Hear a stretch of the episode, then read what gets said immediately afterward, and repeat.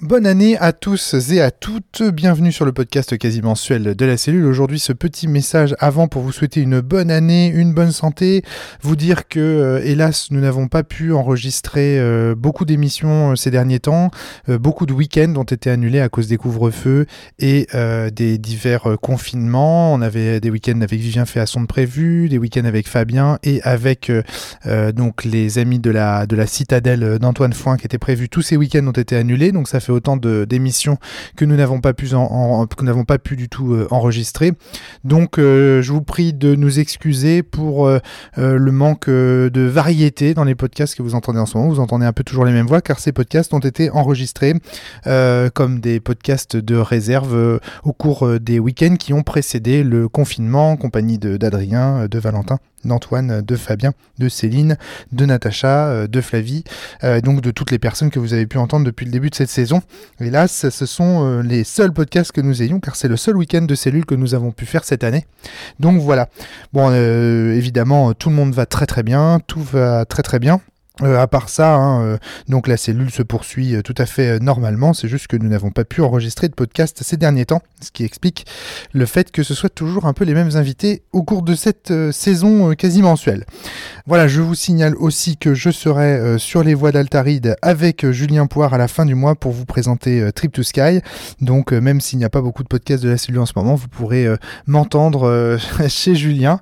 merci à lui de m'avoir invité. Allez, voilà, je vous souhaite encore une bonne année une bonne santé, tout le monde va bien, c'est ça qui compte.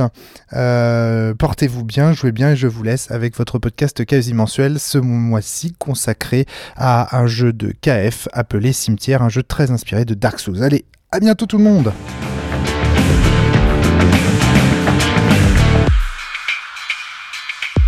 Bonjour à tous et bienvenue sur le podcast quasiment seul de la cellule aujourd'hui avec Adrien Cahuzac. Adrien, bonjour Bonjour Nous sommes avec Antoine Morgan tout à l'heure Avec Valentin T. Très heureux de vous retrouver pour ce podcast qui sera consacré à. Tandis que mon crayon euh, explose bah, raté en plein vol de... de crayon. Exactement. Euh, à ce jeu qui s'appelle le Cimetière, un jeu de KF. Euh, KF qui, euh, on le rappelle, est l'un des théoriciens du euh, jeu en performance avec euh, notamment, Eugénie tout à fait. notamment hein. du jeu symboliste on avait eu hein. l'occasion euh, d'en parler avec avec vous enfin avec vous chers auditeurs à l'occasion de, de, ce podcast sur jeu en performance et aujourd'hui c'est l'un de ces jeux qu'on va tester un jeu qui s'appelle Cimetière son nouveau gros projet effectivement donc c'est un jeu en développement donc là, c'était un playtest. Là, on a fait deux parties. Ah, c'est un playtest. Voilà, c'est ça. Donc vraiment, c'est. En euh, général, le playtest, on le fait avec son auteur, euh, Valentin. Pourquoi Tu as, une dérogation Ouais. Euh en fait, la dérogation que j'ai eue, c'est que je suis papiers, le. le... Ouais, je, je, je playtest le jeu avec Félix, donc KF, en campagne. Très bien. Euh, et donc, euh, je suis en, à 8 parties là euh, avec KF. et donc, bon, bah, j'ai compris comment je fonctionne à force d'y jouer, jouer avec elle. Et du coup, j'ai envie de, j'avais envie de faire découvrir le jeu, malgré son, son état playtest, dans le sens où je collabore pas mal avec KF pour développer le jeu. C'est-à-dire qu'on discute beaucoup de design, de comment, comment faire en sorte que le jeu fasse ce qu'on a envie qu'il fasse. Euh, et donc, je suis aussi là pour euh, chercher des retours euh, que je transmettrai à, KF éventuellement mhm. à travers ce podcast. pour, le, pour le podcast? Tout à fait, oui, oui. Il n'y a aucun problème. C'est vraiment l'état, bien sûr ça peut changer, euh, ça peut, ça peut être amené à évoluer. C'est aussi pour ça qu'on est là pour, pour en discuter. Euh, moi, ce qui se passe, c'est que je kiffe euh, comme un cochon ma compagne avec KF. C'est vraiment, vraiment super. Donc, j'avais envie aussi de, d'essayer de, comprendre pourquoi je kiffe autant et qu'est-ce qui me plaît dans le jeu et d'en discuter un petit peu avec vous. Quoi. Cimetière. Alors, Cimetière est un nom de code, ça devrait changer. Mais pour l'instant, c'est ça le, ça fait penser à Stephen King d'entrée de jeu ou à ce type euh, de, d'univers en tout cas un peu euh, fantastique. Et eh bah, l'idée c'est que c'est en fait euh, une des nombreuses itérations de KF pour essayer d'adapter le jeu vidéo Dark Souls, donc qui est un jeu vidéo qui a trois trois volumes là pour l'instant. Trois opus. Trois opus. Donc moi j'ai joué un tout petit peu à Dark Souls très récemment. Donc quand j'ai joué à Cimetière, donc cette adaptation, je connaissais pas du tout Dark Souls. Euh, j'y ai joué depuis au jeu vidéo, parce que ça m'a, chauffé. Mhm. Donc, euh, KF a fait beaucoup d'essais euh, pour adapter Dark Souls parce que KF adore ce jeu vidéo. Euh, et il y a eu des itérations euh, avec plein de sous-systèmes, euh, adapter du Polaris pour faire du Dark Souls, adapter du, euh, la clé des nuages, qui est son précédent jeu. Oui, ah Pour oui, faire exact, du Dark Souls, dire ça tout aussi. à fait, ouais, ouais. La clé des nuages était effectivement. Euh, et donc, euh, KF a accumulé euh, une, euh, comment dire, une, une expertise de l'adaptation de Dark Souls en jeu de rôle, quoi, quasiment. C'est-à-dire que euh, elle est en, en- voilà, en- en- elle travaille ce- ce- cette question de l'adaptation de ce jeu vidéo depuis, euh, depuis pas mal de Alors, temps. Qu'est-ce qu'elle cherche à adapter exactement? Est-ce qu'il cherche à adapter la dimension euh, punitive du jeu? Est-ce qu'il cherche à adapter la dimension euh, ambiance de Dark Souls, extrêmement sombre? Ouais, Euh, Dans ce jeu, il y a beaucoup de choses, tu vois, et Tout on à fait, peut ouais. vouloir chercher à émuler beaucoup, Exactement, beaucoup de choses différentes. Je, en fait, je pense que ça, c'est toute une réflexion aussi euh, qui, euh, que, que KF amène autour de la notion même d'adaptation euh, d'une œuvre. Et je trouve ça vraiment très intéressant euh, que ce soit fait comme ça avec euh, un matériau très identifié. Tu vois, c'est pas, je veux pas adapter euh, un genre. Là, c'est vraiment une œuvre bien identifiée.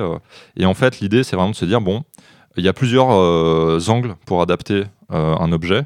donc là, un jeu vidéo.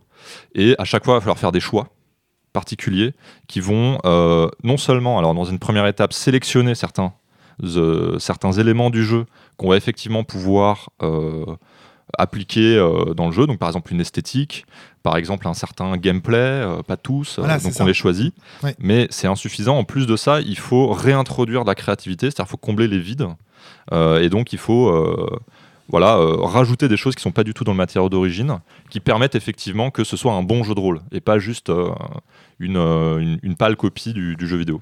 Très très Et bien. donc voilà, dans Dark Souls, euh, dans Cimetière, pardon, euh, ce qui a été adapté. Ouais, Juste pardon. un petit point, j'aurais passé la parole à Adrien Ouais. et à Oui. Antoine pour qu'ils nous parlent de Dark Souls parce que c'est Ouais, des- ouais, ouais. on a des fans euh, autour de la table. Toi Adrien, t'es un joueur. Je, je voudrais quand même qu'on parle de Dark Souls parce que on part comme une évidence que c'est connu, Non, t'as raison, c'est bien, oui. oui. il faut quand même expliquer. Alors qu'est-ce que c'est que Dark Souls, Adrien? Alors, j'ai les, j'ai pas les dates sous les yeux. Euh, Dark Souls, c'est un jeu qui a commencé sur Play par une- un opus qui s'appelle Demon Souls, qui a été suivi ensuite de Dark Souls 1, 2, 3, qui sont plus ou moins dans le même univers. Euh, je connais pas Demon Souls, donc je peux pas vraiment euh, en parler, mais il y a des ennemis qu'on retrouve, il y a des scènes. Il y a des scènes qu'on retrouve, euh, donc je pense qu'il y a un univers aussi qui, euh, qui se retrouve.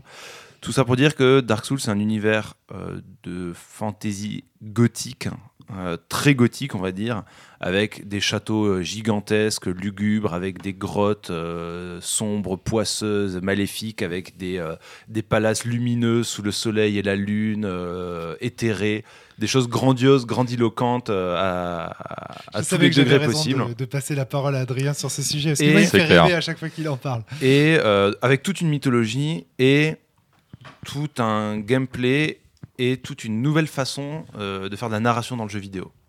Enfin, plus ou moins nouvelle, on, on pourrait, on pourrait Antoine, n'hésite pas à prendre la parole aussi parce que je sais que. Oui, t'aimes t'inquiète pas. De toute façon, je, je reviendrai pour donner des contrastes. il y a- C'est des jeux qu'on peut aborder de plein de manières différentes. Ouais. il y a Ouais. plein de, plein de. Il y a plein de choses qu'on peut en dire. Ça sera pas mal qu'on fasse euh, Ouais. du coup une liste des, de- des aspects différents des points pour qu'on puisse après voir qu'est-ce qui est, est pertinent, qu'est-ce qui, a- qu'est-ce qui a un objectif d'adaptation ou pas dans ces Exactement.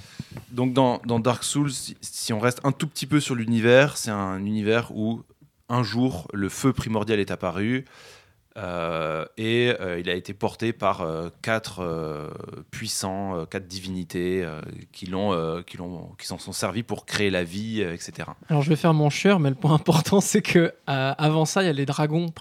oui, oui, il y, avait, il y originel. avait un monde, pré, un, monde fait, préétabli auparavant. Le feu n'est pas la création du monde, c'est le passage d'un monde dominé par les dragons gris Intemporel. ou à un monde où le feu et l'obscurité existent, où la vie et la mort existent, et où les dragons qui étaient les, les divinités dominantes ont été destitués par les quatre euh, nouveaux dieux. En fait, il y a un côté un peu, moi je, le vois vachement comme une, un côté guerre de l'Olympe, les titans qui renversent. euh, il y a des, choses- moi ça me fait penser à ça en renversent tout les cas. titans. Ouais, il y, a- il y a un truc quand même très pertinent aussi, je pense, par rapport à cette mythologie, c'est que j'ai l'impression qu'on on va se friter contre ces euh, entités-là, en fait, dans Dark Souls. C'est une mythologie qui est euh, Oui, c'est mise en, C'est- c'est en une, jeu, quoi. c'est une mythologie qui est là tout de suite, en fait. Qui est, elle, est, elle est mythologique, mais elle est toujours actuelle, en fait. C'est-à-dire que c'est des, des divinités, donc elles sont toujours là, ou leurs reflets sont là. Mais en fait, ce qu'on va affronter, c'est pas les divinités, c'est leurs reliquats. Parce que le, il y a, dans, c'est un univers dans lequel le temps est, euh, est ravageur. C'est-à-dire qu'en fait, le temps passe tout le temps, on sait, ja- on sait pas quand est-ce qu'on est, par rapport à quoi. On sait que des choses ont eu lieu, on sait pas il y a combien de temps. Il y en a certaines où, on- quand on tisse un peu les liens, on peut, se- on peut avoir une idée de Ça, c'est plus proche que ça qui est très loin, mais dans tous les cas, tout est tellement loin que la plupart des gens ont oublié. Il y a que des vestiges, que des traces très ténues de tout ça. Et donc, euh, dans Dark Souls, on joue un humain qui est frappé d'une malédiction qui le rend immortel, euh, mais de plus en plus mort-vivant, et euh, qui, euh, auquel on annonce qu'il sera capable de réallumer la flamme. Et en gros, on a un monde qui est très cyclique où le feu s'allume, un, monde de gloire, de, de euh, se met en place avec des, châteaux, des seigneurs, de la magie, des conflits de pouvoir, du commerce, tout ce qui peut aller avec, tout ce qui va avec la vie, on va dire, dans cet univers grandiloquent. Et puis le feu doucement s'éteint, s'éteint, s'éteint, s'éteint. Et chaque Dark Souls, c'est l'occasion pour un héros de venir reprendre la flamme, la rallumer. Et s'il ne le fait pas, que le monde tombe dans les ténèbres euh, à nouveau. C'est génial. Et donc dans, Da- dans Dark Souls, on joue ça, d'un point de vue, on va dire, fiction. D'un point de vue gameplay, c'est un jeu d'action à la troisième personne. Euh, De façon roguelike un peu? Non? mm, Un petit peu. On peut, on peut y voir des similitudes avec le roguelike, dans le sens où on va mourir régulièrement et avec certaines ressources qu'on peut accumuler en jouant bien, on peut progresser. Sauf que comparativement à un roguelike, on ne revient pas au début du jeu, on revient à certains checkpoints. Donc c'est du roguelike par niveau, on va dire. Enfin, et les ressources ne font moins progresser que dans certains roguelikes. C'est vraiment player skill avant euh, character skill. Oui, c'est vrai que ça, c'est un truc qui est surprenant parce qu'il y a un gros côté RPG avec euh, création de personnages, euh, euh, lui attribuer des caractéristiques, dire je vais jouer un mage, un voleur, un guerrier, enfin voilà, des, des trucs de cet ordre-là. Mais par rapport à beaucoup de jeux, le, concrètement, l'échelle chiffrée entre le, le- le jeu- le- le personnage débutant et le personnage tout à la fin de la partie, il est beaucoup plus fort, mais par rapport à beaucoup de jeux de ce genre-là, la différence est assez faible. Les points de vie vont être multipliés peut-être par deux, mais pas par, euh, par 100 comme dans plein de jeux. Les dégâts que tu fais vont être multipliés peut-être par 3, mais enfin, les échelles sont pas du tout euh, des échelles de Je, je puissance. vois tout à fait euh, ce que Il tu y, a- veux il y y a des gens qui font le jeu niveau 1. Ce qui, ce qui un va type de compter vraiment, c'est le skill du Voilà, player et pas le skill du caractère. C'est ce que disait euh, du personnage. C'est ce que disait. euh, Donc Adrien. on a une ambiance, on a un gameplay, on a la mythologie derrière, il y a l'aspect narration qui est aussi très important dans Dark Souls, qui est un jeu qui pour moi hérite un petit peu de Half-Life dans le sens où la narration, euh, il n'y a pas de pavé de texte qui apparaît, euh, il n'y a pas de, euh, de vidéo cinématique qui de temps en temps va raconter l'histoire en fait. L'histoire on ne l'apprend que par les yeux du personnage euh, et comparativement à Half-Life, elle est plus dégradée. En plan séquence. Dans, un dans. Half-Life, on entend des PNJ euh, discuter euh, de qu'est-ce qui s'est passé, de l'armée qui arrive, etc. Dans Dark Souls, il y a très peu de discussions qui vont nous donner ces éléments-là. Ça va être euh, la description d'un objet qu'on a dans l'inventaire. Ça va être euh, un mot qu'on trouve euh, à un moment donné par terre, écrit par un aventurier précédent au sol. Mais c'est des choses qui sont très ténues. Et en fait, pour accéder à la fiction, pour accéder à qu'est-ce qui a lieu, qui sont les personnages, comment les différents boss qui, a priori, on les tue, mais on n'a pas de lien avec eux, ils n'ont pas de lien entre eux. Pour comprendre ces liens-là, c'est un vrai jeu d'énigmes euh, et euh, ce n'est pas donné aux joueurs. C'est- Il faut que le joueur vraiment prenne le temps et creuse pour aller le chercher et fasse un travail d'interprétation. Excellent. Il y a un côté Valentin. narration environnementale, quoi, c'est ça? Oui. Oui. Ouais. Et c'est surtout un gameplay euh, actif et tu peux, il y a ple- plein de gens qui passent Qui complètement, passe complètement à côté de l'histoire bien sûr. parce qu'ils ne, ne- n'ont pas envie ou ne font, font pas l'effort actif de prendre le temps de lire les descriptions d'objets, de faire des hypothèses sur les liens, tout ça. Et c'est là où le côté dont tu parlais du temps qui s'étiole est, est vachement important parce que typiquement, tu vas avoir 12 descriptions d'objets. Les 12 vont commencer par dans la légende d'un royaume ancien, machin, mais en fait, chaque objet va parler d'une époque différente. Et t'es là, pff, alors celle-ci, c'était il y a 500 ans, l'autre il y a 200 ans, l'autre il y a, on n'en sait rien. Il faut recoller les morceaux comme tu peux si jamais ça, ça t'intéresse euh, Excellent. ou pas. Et c'est un, c'est un jeu qui arrive à faire une vraie mythologie euh, riche. Enfin, moi, je, je pense, juste pour donner un exemple, Adrien. il y a dans Dark Souls 1 un boss qui est un dragon sans écailles. Et il y a toute une, euh, une histoire entre euh, lui qui aurait trahi les premiers dragons parce qu'il n'avait pas d'écailles et donc il se sentait rejeté. Et que, euh, enfin, et tout ça, rien ne, rien ne le dit. C'est juste des petits mots à gauche, à droite. euh, et, euh, et puis dans le 3, on rencontre peut-être le fils de ce dragon. Enfin, il y a des choses comme ça qui. Ce que je trouve remarquable dans ce que vous êtes en train de dire, c'est que j'ai l'impression que l'accès à l'histoire dépend là aussi du player skill en un sens. C'est-à-dire que c'est aussi le, le joueur qui. Oui, c'est oui, c'est vrai. En fait, le mot j'allais dire que le dans Metal me Gear, pour ça, peu importe ton niveau, pardon, excuse-moi Antoine, dans Metal Gear, peu importe le niveau euh, de jeu euh, du personnage, du joueur, pardon, il va de toute façon avoir accès à l'histoire via ces cinématiques qui vont de toute façon Bien se sûr. déclencher à des checkpoints bien précis, etc. Alors que là, c'est le joueur en fait qui euh, va déterminer et sa capacité intellectuelle à faire les liens, à aller chercher les informations qui vont finalement lui permettre d'accéder à l'histoire. Donc même l'histoire est euh, de l'ordre du- de l'agentivité du joueur. Alors pour En éviter fait, le player je, skill. Je me posais la question, pour ce truc-là, je me disais que le mot player skill me, de- me gênait, parce que j'allais j'allais plutôt dire player euh, investment, tu vois, player, le, Ouais. temps qui va passer. Mais t'as raison, en fait, c'est c'est Ouais, pas c'est le même skill. skill que les skills de combat, mais c'est quand même un skill, cette enquête de faire des liens, et c'est pour ça qu'il y a Ah oui. une, une, une foisonnance des théories euh, de joueurs sur Dark Souls, où il y a des interprétations qui, sont, qui se mélangent. Et là-dessus, ça fait encore le côté bah, mythologie, au sens euh, même mythologie grecque, où les interprétations des auteurs sont hyper nombreuses et où il y a plein de, plein de voies possibles. Et même si les jeux suivants ont, ont- ont lancé des, ont répondu à certaines questions parfois, avait toujours des nouvelles questions qui émergeaient. Donc c'est un, pour le coup, c'est un, un, un maelstrom pour le coup. euh. Très bien. Je t'invite Antoine à faire très attention quand tu touches le câble en bas, là Ouais. ça va créer des parasites. Voilà, donc faut, faut éviter de toucher ça, il faut toucher vraiment que le micro. Est-ce que la description de Dark Souls est complète pour vous deux, Antoine et, hum, Adrien, ou est-ce qu'il y a encore d'autres choses que vous voudriez rajouter a- avant de parler de Il y cimetière a plein d'autres éléments qu'on pourrait discuter, le- de symbolique, euh, qui, qui a- qui- que, que le jeu a créé sur certains éléments, de, une certaine théâtralité, euh, notamment de l'annonce de la mort du personnage, l'écran de mort du personnage qui est, euh, hein, qui est, devenu, mythique, euh, ouais, qui est devenu icon- iconique. euh, mais ça, je pense que là, après, c'est des éléments qui sont trop liés au jeu et moins liés à ce qu'on peut l'interpréter en JDR. Très bien. Euh, Ouais, je vois. voilà. Bah, je- après, je trouve qu'on a beaucoup parlé de la, de la fiction, de l'ambiance euh, et de, de, de- de tout cet aspect-là. Euh, Il y a d'autres aspects qui pourront peut-être être intéressants, mais qui sont peut-être moins, moins évidents Non, de base si- à On adapter. les abordera peut-être. Si- Des côtés euh, plus de gameplay, de level Si, design, ouais, tout il y a- ça, y a qui peut-être ont aussi peut-être un beaucoup aspect level design, Ouais, qui ont effectivement. beaucoup, euh, beaucoup marqué le milieu aussi. On parle, on parle aujourd'hui depuis longtemps maintenant de, de Souls-like, ça a vraiment créé un genre. Alors parfois à copier de façon euh, superficielle évidemment, comme, tous les, comme toutes les, les copies de, de jeux à succès.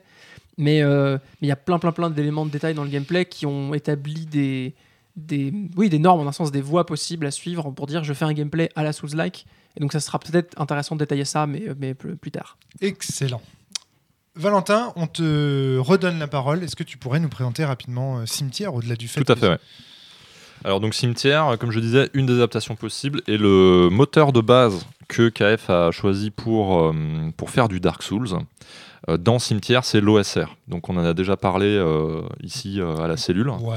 Donc euh, pour présenter extrêmement rapidement ouais, rapidement un peu ce que c'est que ou en tout cas dans le contexte de euh, Cimetière, Ouais, voilà. ça a une certaine forme particulière. Donc, euh, KF a adapté un jeu de Eric Niedan qui s'appelle euh, Macchiato Monsters, euh, qui est un jeu qui offre un certain nombre d'options pour créer son personnage, euh, tirer dans des tables aléatoires. Donc, euh, euh, c'est voilà, il y, a- il y a un certain nombre d'options. C'est un OSR d'un certain type qui est somme toute assez classique. Il y a plein de bonnes petites idées en fait. Euh, je pense que c'est ça ce qui caractérise le mieux le jeu, c'est ok, on a, on a concentré les bonnes idées de l'OSR dans ce système-là. Euh, et euh, ce qui donc caractérise globalement l'OSR, et là on a un lien vraiment avec Dark Souls, c'est le player skill, c'est-à-dire que la manière dont on y joue, on a quelques caractéristiques, par exemple force, agilité, endurance, intelligence, sagesse. Ouais. Et euh, on va faire très peu de jet de dés avec ces caractéristiques. On va euh, bien plus euh, utiliser les descriptions du joueur, ce qui va nous dire, par exemple, pour tenter d'éviter un piège, l'inventivité qui va mobiliser, les bonnes idées sont vraiment un des, des, des gameplays principaux du jeu. Quoi. Ouais. Donc voilà comment l'OSR est mobilisé dans, dans Cimetière, avec une composante qui est très freeform, en particulier dans celui-ci. C'est-à-dire qu'en fait, le, le freeform, c'est-à-dire le fait de ne pas utiliser le- les mécaniques pour résoudre les actions, Ouais. met d'autant plus l'emphase sur le player skill. C'est-à-dire que bah, du coup, euh, pour par exemple un combat, et ça c'est une particularité de Cimetière, euh, KF euh, suggère de ne pas jeter les dés ou que de temps en temps. C'est-à-dire qu'on va faire une description précise de comment est-ce qu'on essaye de, euh, par exemple, esquiver un monstre euh, en disant je fais deux pas de côté, euh, puis euh, je j'essaie de le transpercer, voilà c'est ça. Et si pour le meneur de jeu c'est logique, cohérent, eh bien on ne jette pas les dés et on continue. Ça passe. Mais si jamais c'était une très mauvaise idée, il n'y a pas de jet d'esquive où où il y en a un si jamais peut-être qu'il y a une ambiguïté. Mais par exemple dans la partie qu'on a faite avec avec Adrien. Il me dit, donc euh, il arrive dans une pièce, euh, je lui dis, euh, il y a un- tu vois pas le plafond, elle est immense, euh, elle se perd dans les ténèbres. Et il me disait, bah, je regarde à droite, à gauche, euh, je regarde les fissures et tout. Et en fait, la mort venait d'en haut. Et donc, je lui ai pas fait de jet de dés, euh, Bah, si- ou peut-être que si. S'il euh, a dit à droite à gauche, non, il non, non, non, j'ai pas eu de jet de dés, non. pas eu de jet de dés, ouais. Il a Donc, dit à droite à gauche, mais pas au-dessus. Exactement. Et donc, euh, son personnage est mort comme ça, c'est-à-dire il n'y a pas eu de. euh, voilà, c'est un peu radical hein, comme manière de hein. faire. Quand vous dites euh, je cherche à droite, à gauche, au-dessus, en bas, n'oubliez pas de Ouais. préciser. Bah là, c'était pertinent puisque la menace venait des ténèbres en haut, quoi. En haut, d'accord, très bien. C'est pour donner un exemple du type d'OSR que, que, qu'est Cimetière. Très bien. Donc ça, c'est un petit peu le, voilà, le contexte général du jeu. Alors pour aller un tout petit peu plus dans les détails, donc, on va créer d'abord un personnage en tirant un certain nombre de choses aléatoirement. Donc euh, il y a euh, les caractéristiques. Alors ce qui est intéressant, c'est que... Donc là, je, parle tout de suite euh, d'un concept qui est très important, qui est le flow design, qui est un concept théorique proposé par, par KF et qu'il euh, mobilise dans Cimetière et que j'ai mobilisé quand j'ai fait euh, le playtest avec Adrien. Donc l'idée, c'est de dire que Rappelle-moi le flow. Flow Design, Flow F-L-O-W. Design. Donc l'idée c'est de dire que euh, en fait un des grands plaisirs qu'on a en jeu de rôle c'est de pouvoir adapter un matériau. Euh, et ça c'est aussi une philosophie OSR de euh, d'adapter euh, en fonction de nos envies euh, un matériel de jeu euh, particulier. Je, donc l'idée de KF c'est de dire bah, je vous propose euh, un jeu avec euh, des règles complètes, fonctionnelles, qui marchent bien, il n'y a pas de problème. Mais si vous voulez l'adapter, transformer des choses, je vous dis aussi comment faire. C'est-à-dire qu'il y a, alors c'est pas se dédouaner sur euh, les meneurs de jeu, c'est pas donner un jeu incomplet et dire aux gens débrouillez-vous. C'est beaucoup plus donner un jeu complet, dire aussi bah, à ces endroits-là, moi j'ai fait des choix parce que ça me, ça me faisait kiffer de faire comme ça, mais je vous donne d'autres options et je vous explique un peu la philosophie du jeu pour que vous puissiez vous-même crafter votre propre cimetière. Donc par exemple pour les caractéristiques, moi j'aime pas force, agilité, je trouve qu'il y a trop de caractéristiques, donc je me suis dit moi j'aime bien l'ambiance un peu livre dont vous êtes le héros. Donc j'ai dit qu'il y avait euh, habilité, euh, vigueur et volonté. Donc euh, c'est une adaptation, donc ça ça mange pas de pain, mais en tout cas j'ai transformé le jeu ici et en conscience, puisqu'on va bien expliquer quels sont les enjeux de ce genre de modification. Oui, tu voudrais pas qu'on confonde le flow design avec la règle d'or, c'est ça que tu Exactement, dire voilà. en filigrane là. Donc la règle d'or, c'est pas le plus important, c'est de s'amuser. Enfin, le- ça c'est la règle d'or, Oui. on pourrait dire. Euh, le flow design, c'est donner les outils euh, et euh, une, une- une conscience de la manière dont on peut modifier le jeu Voilà. pour qu'il s'adapte à ce, envie le de dire, plus ce qu'on a envie. Quoi. on dit voici l'esprit des règles, modifiez-les en ayant toujours à l'idée. Enfin, vous pouvez Ouais, les modifier parce si vous fait, pensez que euh, vous respecterez mieux l'esprit en euh, prenant. Et, et- et aussi, il y a un vrai plaisir euh, à la modification d'un jeu. Euh, C'est-à-dire que euh, adapter le jeu à ses joueurs, c'est un plaisir en soi. Et donc il y a un côté, euh, on peut prendre un livre, le lire et y jouer et prendre plaisir à y jouer, tel qu'il a été pensé, écrit, etc.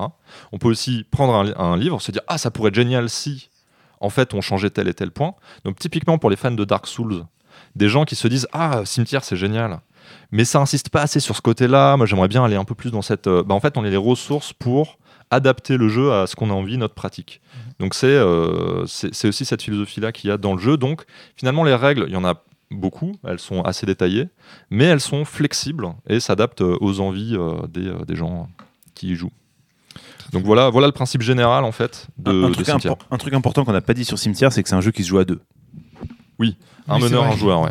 Alors donc là, on a deux euh, fans de Dark Souls qui ont joué à Cimetière. Euh, ce qui est intéressant, c'est qu'il y en a un qui a joué avec toi, puis ensuite l'autre a fait jouer à l'autre. euh, Donc voilà, j'ai d'abord fait euh, mener une partie pour Adrien. pour Adrien. Et ensuite, on a un petit peu discuté avec Adrien. Euh, et alors, ce qui était intéressant, c'est que du coup, c'était le cimetière de Adrien qui l'a fait jouer à Antoine. Antoine. Ouais.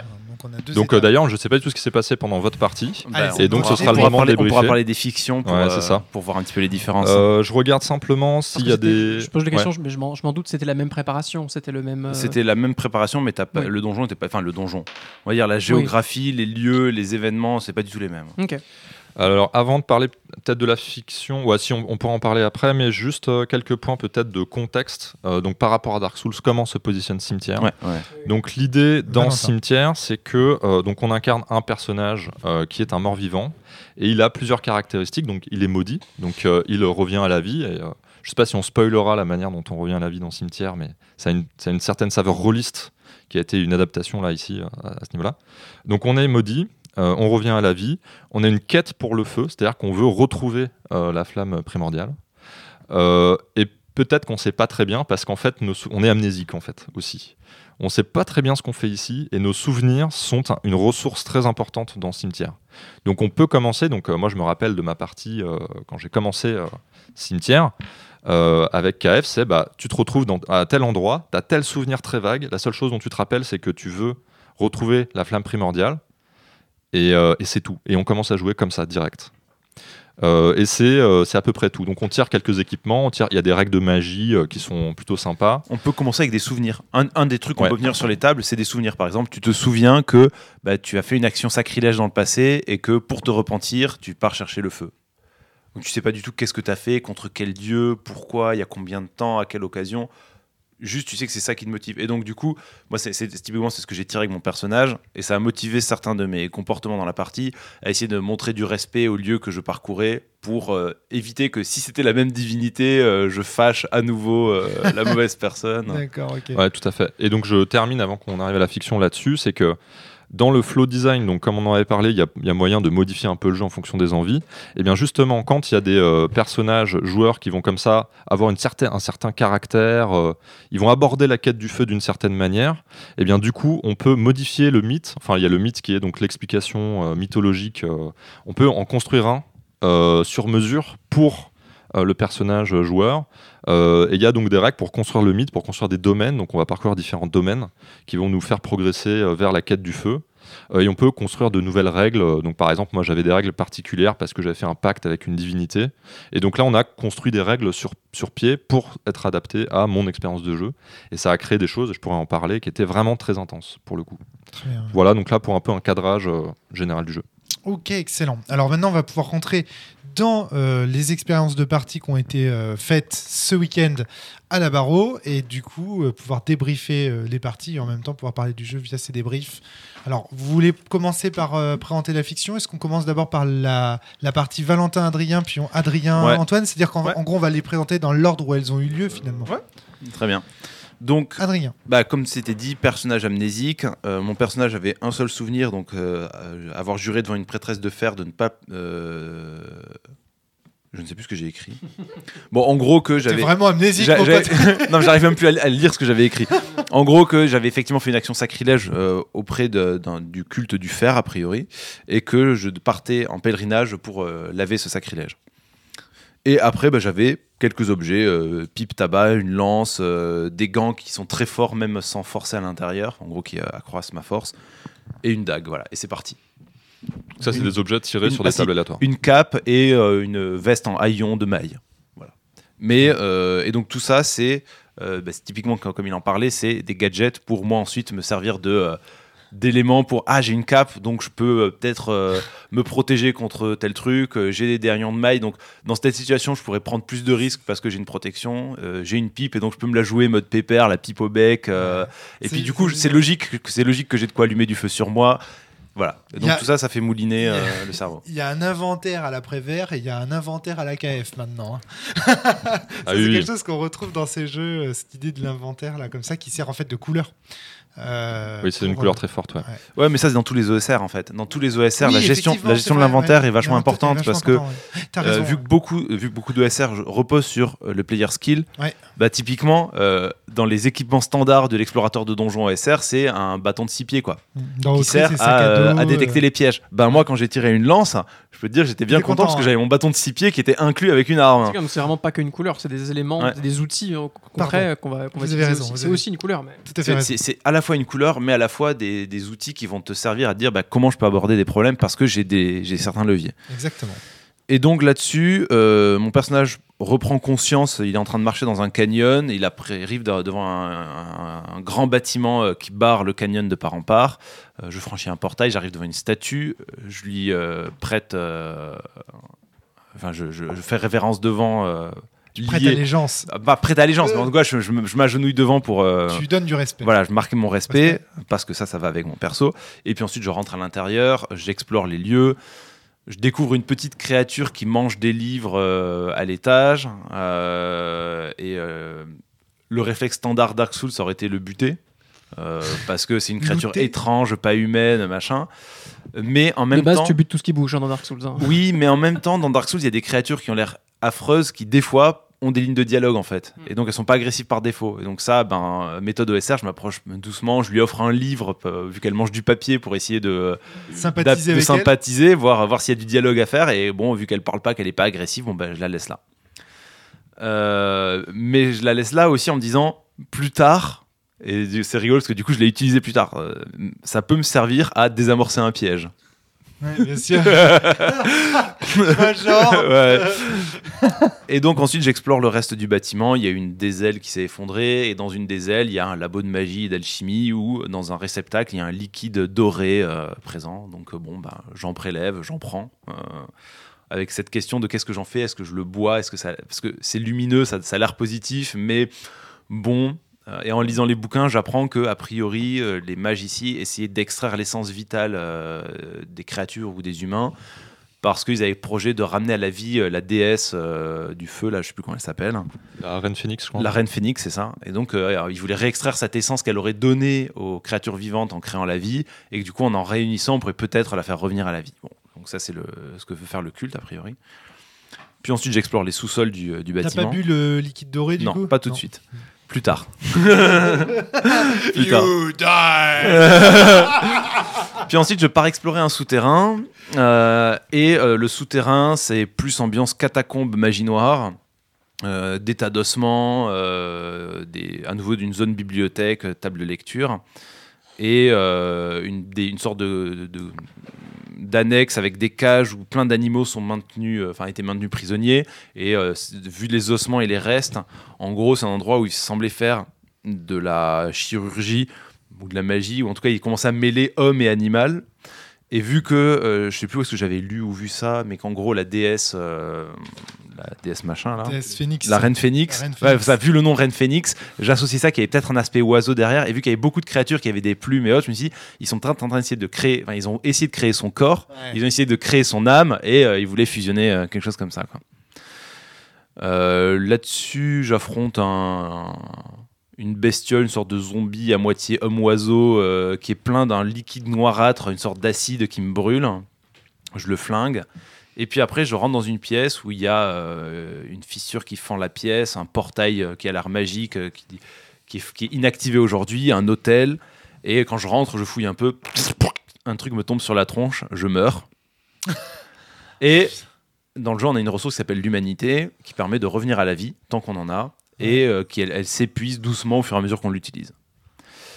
Et donc je reviens à la vie, euh, on laisse ça sous euh, parenthèse sur comment, euh, Comment qu'est-ce qui change, Ah, etc. Mais quoi qu'il en soit, lorsque je meurs, je gagne un nouveau souvenir. J'ai un flashback de ce qui s'est passé ici. Et j'en apprends un peu plus. Ça confirme quelque chose que je savais. Et je sais où trouver un livre qui donne un rituel où, a priori, on pouvait solliciter l'âme de la, du Seigneur du Feu, grosso modo. D'accord. Et donc, fort de tout ça, je retourne dans la pièce où je suis mort. Et je me rends compte que beaucoup de temps est passé, en fait, entre mes deux, euh, mes deux vies. Ah, intéressant ça. Et ouais, que là, euh, la- ouais, il y a des choses qui ont changé, il y a de la poussière qui s'est redéposée, euh, et on est à nouveau dans ce flou de l'intemporalité, on ne sait pas euh, où on en est, qu'est-ce qui a changé. J'y vais de façon très, euh, très bourrine, en me disant, bah, c'est bon, c'est l'endroit que je viens d'explorer, donc je sais euh, où trouver quoi. Et sauf qu'en fait, au bout d'un moment, je me rends compte qu'effectivement, des choses ont changé, et là, tout d'un coup, la parano se réenclenche, on doit jouer prudent à nouveau, parce que peut-être que des gens ont remis des pièges, peut-être qu'il y a des nouvelles créatures qui sont venues entre-temps. Euh, on n'est pas garanti que ce soit sécurisé une fois qu'on a, qu'on a fait ça. Quoi. Excellent. Pourquoi, qu'est-ce qu'il y a Pourquoi vous riez tous les Va- deux va- là Valent- moi, je, moi, je soupire, Valentin rigole. Bah, parce que c'est le jeu te lâche pas en fait. Tu vois, c'est pas parce que t'es passé une fois Ouais. euh, que Et du ça- coup c'est bon, c'est c'est débunké, tu vois. Et ça, en plus, ça, c'est un des éléments Dark Souls. Dark Souls, quand tu meurs, tu réapparais à ton point de sauvegarde précédent qui sont des feux, des feux où tu t'es reposé. Mais tous les ennemis que tu as affrontés euh, réapparaissent partout. Alors, dans le jeu vidéo, c'est tout revient comme avant. Là, c'est pas strictement la même chose, mais tu- on comprend bien que, comme dans le jeu vidéo, des- les dangers sont à nouveau là quand tu meurs. Et tu, tu réapparais, euh, ta malédiction a frappé, mais du temps est passé. Hmm. D'accord, très bien. Et, euh, et donc suite à ça, je rentre dans cette, la pièce où euh, j'étais mort, je récupère les équipements qui traînaient au sol que j'avais pu laisser, donc notamment ces fioles de lumineuses. Et là, j'ai donc un des éléments que j'avais détecté, c'est que j'avais entendu une sorte de créature homme-oiseau dans le hall du bâtiment euh, qui semblait euh, hanter les lieux, qui n'était pas là avant. J'ai pas, pas compris que c'était ça qui m'avait tué la première fois. Mais en fait, c'était ça qui m'avait tué la première fois. D'accord. ouais. Et donc ce truc-là qui est là, qui a l'air agressif, machin, euh, je me réfugie moi dans la salle, j'ai ce livre, j'ai un rituel, j'ai de la lumière, enfin cette, ce liquide lu- lumineux, je me dis bon bah je vais faire un le rituel qui est dedans pour quelque chose quoi, je sais pas trop. Donc je fais le rituel, mais je m'y prends un peu tard, euh, la bestiole débarque, hein, et là je suis, euh, j'ai réussi mon rituel, le portail s'est activé, et ça amène une sorte de dimension de ténèbres, et donc moi je suis partagé entre, c'est là d'où vient la bestiole, et vu que les lieux semblaient protégés contre, enfin tout, tout était barricadé pour que ce qui était à l'intérieur ne s'évade pas, Ouais. donc soit la bestiole vient de là et en fait il faudrait que je leur réenferme dedans, un truc comme ça, ouais, soit ben j'y vais quoi, je sais pas. Et donc c'est à ce moment-là que j'ai bu la fiole et que je suis rentré dedans. D'accord, ok. Et euh, fin du jeu à ce moment-là pour moi. Ok. On sait pas ce qui se passe derrière. si, on le sait. J'arrive, je me réveille sur une côte euh, avec des grandes montagnes et au loin une tour, qui dé- un château qui dépasse hors des montagnes et au sommet une lueur. Et donc j'imagine que c'est là où le feu euh, existe, le feu que je dois euh, ranimer. D'accord, ok. Donc en gros c'est fin d'une d'une zone, euh, d'un d'un scénar. Là, tu as dire. dépassé un domaine. Voilà, c'est ça. Tu as dépassé un domaine, ouais. Un donjon. Exactement. Ça peut être un donjon, ça peut être d'autres trucs, mais euh, ouais. Mais c'est un domaine dans le jeu de KF. Ouais, ça s'appelle des domaines, c'est juste euh, une, une unité géographique. Très bien. Mais ça peut être une très longue plage, ça peut être un domaine par exemple. Hum, C'est ça. Et donc maintenant, bah, on peut laisser Anton raconter. Et du coup, je pense qu'on verra avec les nuances et les similitudes qu'est-ce que c'est qui sont les invariants et qu'est-ce que c'est qui ne sont pas les La invariants du- du, métaphysique du jeu. Non, du scénario. Du scénario, pardon, excuse-moi, oui. De la partie. Ou du... Alors, je vais commencer un peu par le. On t'entend pas. Alors pourquoi Non. Non, je pense que t'as. Ça y est, je l'ai re... ben, Ouais, exactement. Parce qu'en fait, euh, certains d'entre vous les prennent comme ça et je pense qu'à force, ça, ça, ça Et le, un le- peu le sur les poids câbles. du câble fait pas le. Non, au contraire? Euh, bah, ça peut, mais quand le câble est mal positionné, ça veut dire que le câble va lâcher hein, dans, dans peu de temps, mais c'est normal pour du Ok. XLR, ça fait toujours C'est la cellule. Alors, commençons donc par le, par le personnage qui a aussi été tiré au hasard euh, à plein de, plein de niveaux. Euh, J'avais sur moi un casque cabossé, des haillons de maille également.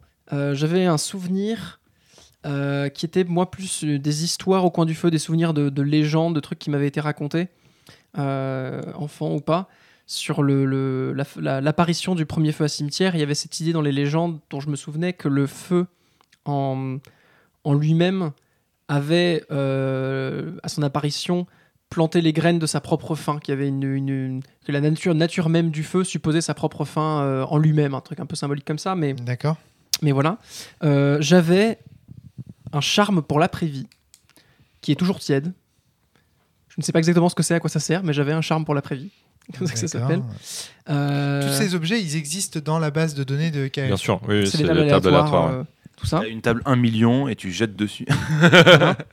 Il y en a beaucoup ou pas? Non, mais Non, quand même, non, non, au-delà de 12. la En fait, euh, c'est un, c'est un système de Macchiato Monster, les tables aléatoires euh, comme ça. C'est-à-dire qu'en fait, tu as plusieurs tables. Tu as des tables pour les souvenirs, tu as des tables pour les armes de mêlée, tu as des tables pour euh, des objets divers. Je crois que tu as ouais. 7 ou 8 tables différentes. Il y a 8 tables, je crois. Ouais, tu as, neuf. des tables pour euh, des objets magiques. Et en fait, tu euh, as euh, un certain nombre de dés. Tu as un dé 4, un dé 6, un dé 8, un dé 10, un dé 12.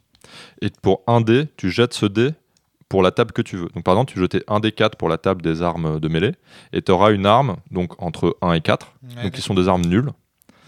Euh, et si jamais avec ton D12 tu fais 12, qui est le maximum sur une D-table, tu as un objet ultra badass. Ultra badass, Donc par exemple, moi j'avais fait 12 sur la table des armes de mêlée, ce qui a euh, fait que j'avais une épée euh, flamboyante, un truc comme ça, ou je sais plus exactement, mais c'était l'idée.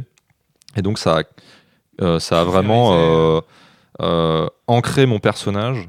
Euh, et la, la- la mythologie de mon personnage a été déterminée par le résultat de ce dé, par exemple. Excellent. ouais. Voilà, pour donner un exemple. Ouais, je veux bien. Et donc voilà, euh, c'est là-dedans que tu as tiré tes. En fait, tu choisis ça, les voilà. dés donc du Donc coup, tu peux prendre par exemple, euh, tu peux faire que des tirages sur la table des magies par exemple. Tu dis je prends tous mes dés, je jette tout en magie euh, en magie. et en fait je vais jouer un mage. D'accord, ok, très bien. Et en plus de ça, on a, en dehors même des tables, on a des choix supplémentaires, soit entre certains sorts, soit entre une habilité spéciale, soit. Tu fais bien de préciser parce que j'avais compris que c'était le dé. Je sais plus c'est quoi la dernière option, un bonus, je sais plus quoi. Euh, et moi j'avais choisi comme habilité spéciale d'avoir des griffes euh, rétractiles. Euh, quelque chose de naturel dans mes, dans mes os, assez solide et avec un peu de distance pour. en- notamment, mais pas que, pour pouvoir toujours avoir un truc pour me battre et me défendre, même si j'étais désarmé. Ou, ou voilà. Ok, Et je l'avais pas anticipé du tout, mais Mais euh... ah non, remarque, c'est peut-être euh, spoiler un peu les natures- la nature de la mort. euh. Bon, bref, ça m'a été utile. en tout cas, Je pense que c'est bien de laisser du mystère dans le podcast parce que le jeu euh, est un jeu à mystère, à secret en fait. oui, aussi un peu. Bah, il y, a une en- il y a aussi une, forcément une, un côté enquête mythologique, un côté avec toutes les sources d'inspiration qu'on a citées. Ok, et bah, euh, alors pour ma part, pour le reste de la fiction, c'est au niveau des, des faits assez similaires sur, euh, sur pas mal de points. Euh, J'ai exploré globalement le même, euh, le même lieu avec le- le- l'arrivée initiale, la fontaine, la statue, que moi, pour le coup, j'ai pas du tout prêté mes respects devant. Je l'ai contourné soigneusement en la gardant dans, en le surveillant d'un coin de l'œil euh, parce que j'aimais pas du tout ça. Attention, à nouveau, on Ah va là te là. perdre. Attends, sinon, euh, prends le micro d'Adrien pour le, pour le truc, parce que là, on est en train de te perdre à nouveau. Hop. Ouais. Euh, donc voilà, moi j'ai plus contourné la statue euh, à l'entrée en prenant mon temps. Il y avait, euh, moi c'est beaucoup les courants d'air qui m'ont qui m'ont pas mal euh, occupé, occupé ma paranoïa et mes, et mes paniques. L'entrée, euh, l'entrée du bâtiment immense était vraiment, euh, fallait presque que je rampe au sol pour euh, que je m'agrippe pour réussir à rentrer tellement le courant d'air était fort. Euh, et après, j'ai exploré un peu les lieux avec plusieurs salles très verticales aussi, où je regardais souvent au plafond. Et j'ai passé, euh, passé ma vie à, longer les murs, à, essayer de, quand il y avait des fissures ou des trous possibles pour des pièges ou des dangers, euh, à les contourner à l'endroit où c'était le plus fin autant que possible. Donc à vraiment être dans la prudence autant, autant que je pouvais. J'ai pas du tout autant. Oui, ça c'est la première différence qui, qui marque ce que tu de rien, eu ce côté euh, prêter mes respects à une statue ou m'intéresser à des rituels ou au lore, etc. Tu me dis, tu m'as dit à la fin de la partie à un moment donné, mais en fait t'as pas lu un seul livre de la bibliothèque? Et j'ai fait ah oui, parce que j'ai juste pas pensé. Enfin, je sais pas s'il y avait un côté. euh, euh, s'il n'y a pas un livre qui clignote en mode, jeu vidéo ou qu'on prenne attention, je vais pas le lire ou quoi. Je sais même pas si je me suis dit que mon perso savait pas lire ou quoi, mais bref, j'étais pas dans cette, dans cette optique-là. Euh, j'ai exploré un peu les lieux. Euh, après, il faut, il faut dire tout de suite pour commencer à préciser les choses qu'on a joué assez tard. On était fatigués tous les deux euh, à ce moment-là. Et de base, je sais que je suis quelqu'un qui est pas du tout visuel dans ma mémoire et ma façon de fonctionner. Et en plus que l'OSR, pour moi, c'est un, un type de jeu qui, avec lequel j'ai du mal à la base et où c'était un peu pour moi une, une énième tentative de voir si, en- notamment en solo, euh, avec un seul joueur, ça allait fonctionner ou pas. Mais ça se confirme que l'OSR, euh, c'est très fatigant pour moi et, et je pense pas un mode de jeu qui me convient. Donc voilà, je- ce sera un disclaimer que je répéterai plusieurs fois. Mais néanmoins, j'ai exploré euh, plusieurs zones, plusieurs zones de- des lieux. J'ai récupéré après plein, plein d'essais euh, en cassant des trucs euh, dans la salle euh, un peu alchimique. aussi une fiole avec ce liquide lumineux pour pouvoir explorer une zone plus sombre. Je, je suis allé dans les catacombes, enfin les catacombes, dans les souterrains également. Et j'ai eu euh, ma première euh, mort euh, alors que j'observais du coin de l'œil le contenu d'un sarcophage et qu'une euh, qu'une main griffue a surgi et m'a et comme je suis mort instantanément, je n'ai même pas vraiment su comment j'étais mort. Euh, et du coup, à partir de là, ça, ça lance quand même pas mal de choses. Le fait d'avoir euh, d'avoir une mort à ce, à ce moment-là, la partie avait été assez lente jusque-là, en grande partie euh, parce que je joue, je joue très lentement, je joue super prudent euh, dans ce genre de truc. Mais il y avait un peu ce que, tu- disais quand même, ce côté euh, oh ça va, je, suis- mort une fois, je suis revenu, euh, je connais les lieux, je peux accélérer un peu. Euh, Il y a une confiance à ce moment-là qui est prise et qui effectivement est désamorcée un peu par le fait qu'on se rend compte que des choses ont changé. Mais c'est vrai que ça aide un peu à amener du rythme. Et, encore plus pour un one-shot, on se dit que l'humanité, qui est factuellement c'est un nombre de vies limité, c'est juste aléatoire, un nombre de vies limité, on se dit quand même qu'on peut prendre des risques et que mourir c'est pas si grave. Moi je l'ai ressenti comme ça en tout cas à ce moment-là. Mais on a, on a donc j'ai re- recontinué un petit peu à explorer euh, ces souterrains là. j'ai exploré dans la zone centrale de la bibliothèque un autre passage avec pareil les endroits avec les animaux enfermés, euh, une cuisine abando- abandonnée, tout ça. Euh, et puis euh, euh, j'ai essayé de me venger du truc euh, du sarcophage qui m'avait euh, qui m'avait fait la peau. Ça s'est mal passé aussi. Deuxième fois, et donc euh, et pas très longtemps après, on a arrêté la partie avant de vraiment finir ou d'aller à une conclusion comme vous, euh, parce qu'on avait pas mal fait les tours du lieu, qu'on était fatigué, qu'on avait une, une vue d'ensemble du truc, euh, voilà. Et comme c'était un peu laborieux pour moi aussi, J'ai une question à poser à Adrien, si tu peux lui repasser le micro. C'est quand tu as tué Antoine, toi, tu avais un modus operandi très clair sur comment il fallait faire dans cette pièce Parce qu'il y a un côté Euh, très arbitraire dans ce que Oui, nous raconte il y a un côté très arbitraire. En fait, c'est le même arbitraire de Valentin. C'est qu'en gros, je- moi, je, je savais qu'est-ce qu'il y avait dans le sarcophage. Et Antoine s'est rapproché du sarcophage en mode très naïf. Euh, bah, je vais voir ce qu'il y a dans le sarcophage, en fait. Et la manière dont il le formulait, c'était pas euh, je jette un caillou dedans, euh, je mets un- mon épée pour faire reflet, voir ce qu'il y a à l'intérieur. En gros, il a marqué aucune forme de prudence euh, dans, son, dans ce qu'il m'a dit. Et, et alors, je l'ai pas tué d'un coup. Euh, il s'est pris une attaque qui réussissait. Et euh, vu qu'il avait déjà pris des dégâts, les dégâts que je lui ai fait l'ont tué. Mais euh, bon, j'ai jeté un D6, j'ai fait 6, il lui restait 5 points de vie. Bon, bah voilà, il est mort. Pas de quoi. bol. Ok. Pas de détails en plus, euh, t'es mort, mec. Ok. Euh, ouais, voilà. Très très bien. Bon, euh, là, t'es t'es satisfait de la description de la fiction, euh, Antoine C'est bon ou pas? Est-ce que ça marche ça? Oui, oui, bah, je Ça retente. marche bien, Il ça marche remarche bien, On va ouais, remarche, ouais. Ouais, c'est- Tu sais, les XLR, c'est mystérieux. hein. C'est des faux contacts en fait, donc euh, Accélère, pour l'instant ça marche bien. Euh, donc ça va, c'est bon, fini, fin de la oui, hein, comme, description de la comme ça, fiction comme ça ressemblait pas mal dans Alors, la base. Et que, on va pouvoir ouais. parler un petit peu de votre ressenti. Antoine, toi, tu as pu dire donc, euh, que de toute façon, l'OSR, c'était pas quelque chose qui. Bah, ça se confirme. hein. J'ai vraiment du, du, du mal à, à m'investir beaucoup. Là, j'ai vraiment essayé de tenir longtemps, de faire des efforts et tout. Et heureusement qu'il y a eu, je disais un peu, cette relance de la, de, du- du- de la mort qui a amené plus de choses au final qu'elle n'amenait de frustration. Euh, et c'est vrai que le, le- dans les 20 minutes avant cette première mort, j'avais commencé à me poser la question de proposer d'arrêter la partie éventuellement. Et ça a relancé beaucoup de choses ensuite, mais c'est vrai qu'au final. euh, Ouais. Donc voilà, mais je pense aussi, un peu, un peu comme je l'avais dit aussi dans le podcast sur. euh, Explorateur des Bruines, il y a beaucoup de choses dans Cimetière qui m'ont euh, m'ont intéressé, dont je vais essayer de parler. Mais à partir du moment où le gameplay central c'est l'OSR, euh, c'est un choix qui s'assume. Mais s'il y a des gens à qui l'OSR convient euh, complètement, et moi je pourrais passer un, temps fou à critiquer ce qui ce qui ne convient pas là-dedans, mais mais ça n'a pas forcément d'intérêt que je le fasse. Je le ferai un peu si c'est intéressant de comparer avec Dark Souls tout ça. Mais euh, mais je vais pas non plus épiloguer sur pourquoi euh, pourquoi ça me Ouais, ok, ok. Bon, mais par contre, ça m'intéresse beaucoup d'essayer de comprendre pourquoi Valentin surkiffe, quoi. Vraiment. ok. Adrien. Alors moi, mon point de vue là-dessus est euh, un peu ambivalent. C'est-à-dire que j'aime beaucoup l'OSR pour le côté euh, player skill. Euh, mais pour moi, un des éléments qui fait que l'OSR tient, en fait, là où j'aime jouer à de l'OSR, c'est quand les parties sont préparées et que euh, j'arrive à, comprendre ou à démêler la, quels étaient les secrets du lieu à travers les éléments qui me sont donnés. Là, dans le jeu tel que c'est précisé, il n'y a pas de carte du donjon. Il y a beaucoup d'éléments qui sont suggérés, qui sont les, les invariants sont très faibles en fait dans, le, dans les préparations. Et c'est au, au MJ entre guillemets de, de prendre sur lui, de, donc, de créer un lieu derrière ça, de créer euh, des éléments, des, des, des objets importants. En de- procédural, si j'ose dire. Ouais, voilà, c'est ça. On a, on a, on a la couleur, design, on a la couleur du Ah lieu non, avec le nom de deux trois créatures, avec le, le- quel, quel type de pièce il y a présent. Mais euh, alors après, c'est peut-être aussi comme ça que tu me l'as précisé, euh, euh, Ouais, Valentin. Mais Valentin, Valentin m'a dit, Valentin m'a dit, tu peux enlever des choses, rajouter ta sauce. donc c'est ce que j'ai fait. hein. Mais en fait, moi en tant que MJ, ça m'a créé la frustration de devoir faire un gros boulot en fait avant la partie, puis pendant la partie en fait pour réfléchir à ce que je lui présentais, que ce soit cohérent, lui donner des récompenses à chaque fois.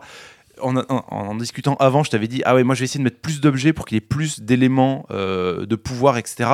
Et en fait, sauf que sur le coup, j'avais j'avais à penser à tellement de choses avec les descriptions, l'organisation géographique des lieux. Attends, qu'est-ce que tu fais? Qu'est-ce qui pourrait mal se passer? Qu'en fait, j'ai pas fait ça. ce que j'avais dit que je ferais. Et donc, du coup, il s'est retrouvé dans le- la même posture que moi j'avais. C'est-à-dire, il avait peu d'éléments sur lesquels il pensait pouvoir agir. Il avait exploré quasiment toutes les salles. Il lui manquait une salle, qui était la salle où il y avait le- le- le- la fin, en fait. Mais du coup, très vite, le joueur se sent euh, sans moyen d'agir. Et, euh, et- et je pense que tu vois, sur ce- cette préparation-là, si j'avais une carte plus dodue, avec plus d'éléments symboliques, machin, sans forcément que ce soit pour débloquer la porte finale, il faut mettre ça avec ça, et puis euh, combiner, mettre tel code, etc. Mais en tout cas, que le, le travail était beaucoup plus pré-mâché. Moi, je me serais plus éclaté, le joueur se serait plus éclaté. Parce qu'en gros, au, fi- au final, moi, j'ai l'impression que ce jeu a les forces et euh, de, l'OSR enfin, les défauts de, de l'OSR avec une partie de ses forces seulement, quoi. Là, pour moi, la grosse force de l'OSR, c'est de pouvoir arriver et on joue tout de suite, en fait. Et euh, on joue tout de suite parce que on l'a, si on a dû travailler, on l'a Adrien. travaillé à l'avance. Euh, mais le moment de la partie, on peut se concentrer chacun sur, euh, sur ce qu'on a à faire, quoi. Et moi, là-dessus, le jeu, il, il a un pied qui est dedans et un pied qui est, qui est à côté, quoi, qui m'a laissé, euh, moi, un peu dans le vide. Et ce ressenti que j'avais en tant que MJ dans la partie, je l'ai aussi eu un peu en tant que joueur. C'est que quand tu me dis, j'ai beaucoup, euh, j'ai interprété, j'ai ajusté, j'ai rajouté ça, etc. En fait, le truc, c'est que à quel moment, tu vois, euh, moi en tant que joueur, j'aime bien arriver à une, à une vérité, tu vois, la vérité du lieu, parce que je comprends que ce truc, tu vas le créer de, de fur au fur et à mesure, mais hum, si je sais que dès maintenant tu ne sais pas qu'est-ce qu'il y a derrière, pour moi, c'est ça rend ce que j'ai vécu là plus un peu plus plan-plan en fait. Ouais, je crois que c'est euh, lié aussi à hum, comment. Je crois que KF en fait joue plus avec des préparations plus euh, plus plus claires, tu vois, plus détaillées. Alors c'est pas c'est pas nécessaire que tu aies une structure géographique. Oui, bien sûr, là Euh, j'exagère voilà. à fond, tu vois. Mais Ouais. en tout cas, pour, pour moi, dans ces ruines-là, c'est l'ambiance, les salles clés qui doivent avoir lieu. Ouais, Alors, comment ça, elles ouais. sont embranchées, c'est autre chose. Hmm. Des objets de pouvoir, euh, des textes à trouver, des... Des PNJ aussi. Voilà, des PNJ forts avec des éléments de dialogue qui vont, qui vont être donnés pour donner des indices, Mm, pour mm. donner de la couleur. Pour, Mais en fait, dans le jeu, effectivement, t'as des, t'as des... l'idée c'est de créer ses propres domaines. Donc déjà, t'as, euh, tu mets ta patte à toi quoi, avant, de, avant de commencer le, le- le- la partie. Et euh, effectivement, c'est un peu plus cadré que ce que moi j'ai fait. Moi, j'aime bien l'impro, un peu YOLO, quoi. Mais effectivement, c'est pas, euh, c'est pas euh, très pertinent vis-à-vis de, de ce que tu dis au niveau de l'OSR, ouais. Ce côté tangibilité euh, du lieu. Et, Mais ça, c'est, ça, c'est vrai, ouais, ouais, t'as raison. C'est, très exact. Ok, donc du coup, tu réponds en partie à cette critique, c'est parce que c'est un peu ce que l'auteur encourage. Bah, je pense que KF, faudrait, faudrait que je vois. Je, je suis pas certain. Je pense qu'il y a un côté faites ce qui vous va, ce qui vous plaît, tu vois. ouais. Même si le mode de jeu de base est plus construit que ce que moi j'ai fait, tu vois. Donc c'est un peu à tes risques et périls, tu vois. Ouais. Euh, Il y a un côté comme ça, quoi. Mais le, le mode de jeu est plus, plus cadré. Tu, euh, Après, en fait, ce que j'aurais dû faire, je pense, c'est créer un propre domaine. Créer mon domaine à moi. Parce que là, j'ai utilisé euh, le- la préparation. euh, une préparation proposée par KF.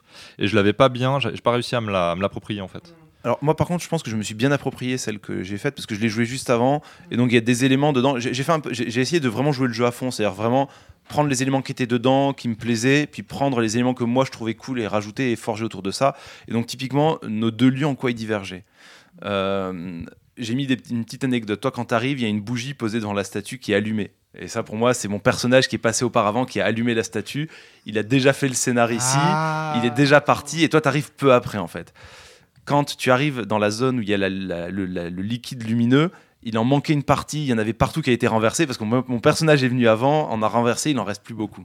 Alors après, la zone en question était très différente de celle que j'ai vue. Moi, c'était un petit bassin en bas de la tour. Il y avait tout un alambic gigantesque de la taille d'une tour, euh, machin. Il y avait un, un orgue de verre et de cristal géant avec un réseau alchimique de plein de produits euh, Euh, avec des un- odeurs improbables. Un des éléments qui est décrit au tout début du- de la préparation, dans le texte d'intro de la préparation, c'est tu es dans ce canyon, et il y a le vent qui, qui, qui te frappe, etc. Et je me suis dit, oh, ça serait cool que le vent vienne du bâtiment.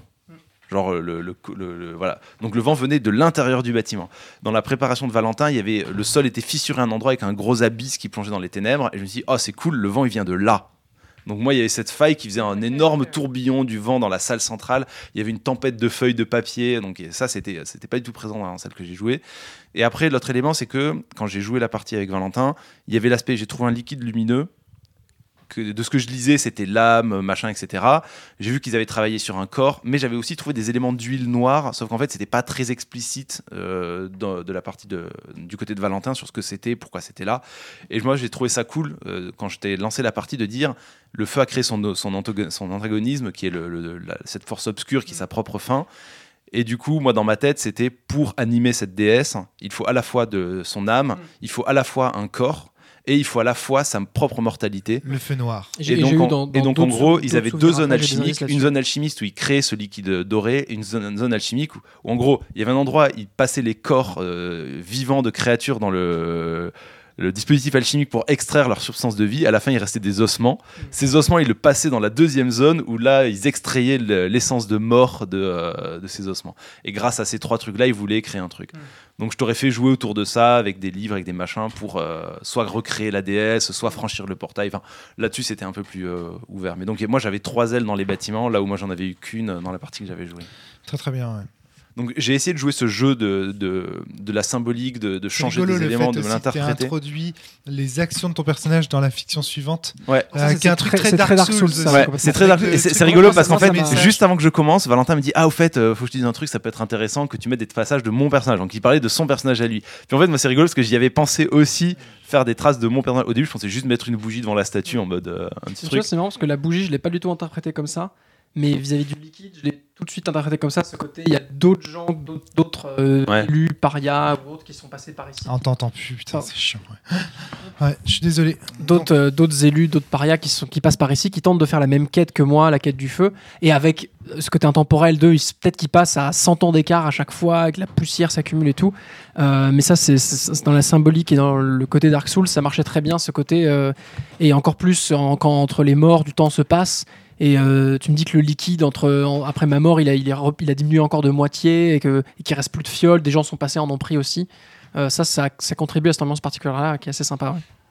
Bon, Un, un des éléments qui m'a gêné aussi pendant la partie, en fait, dans la comparaison à Dark Souls, parce que dans la Ouais. comparaison, com- dans la comparaison à de l'OSR, c'est une partie assez standard en fait. Après tout, il n'y a pas de, il a rien d'extraordinaire. On pourrait dire c'est de l'OSR, on, on ferait aucune référence à Dark Souls.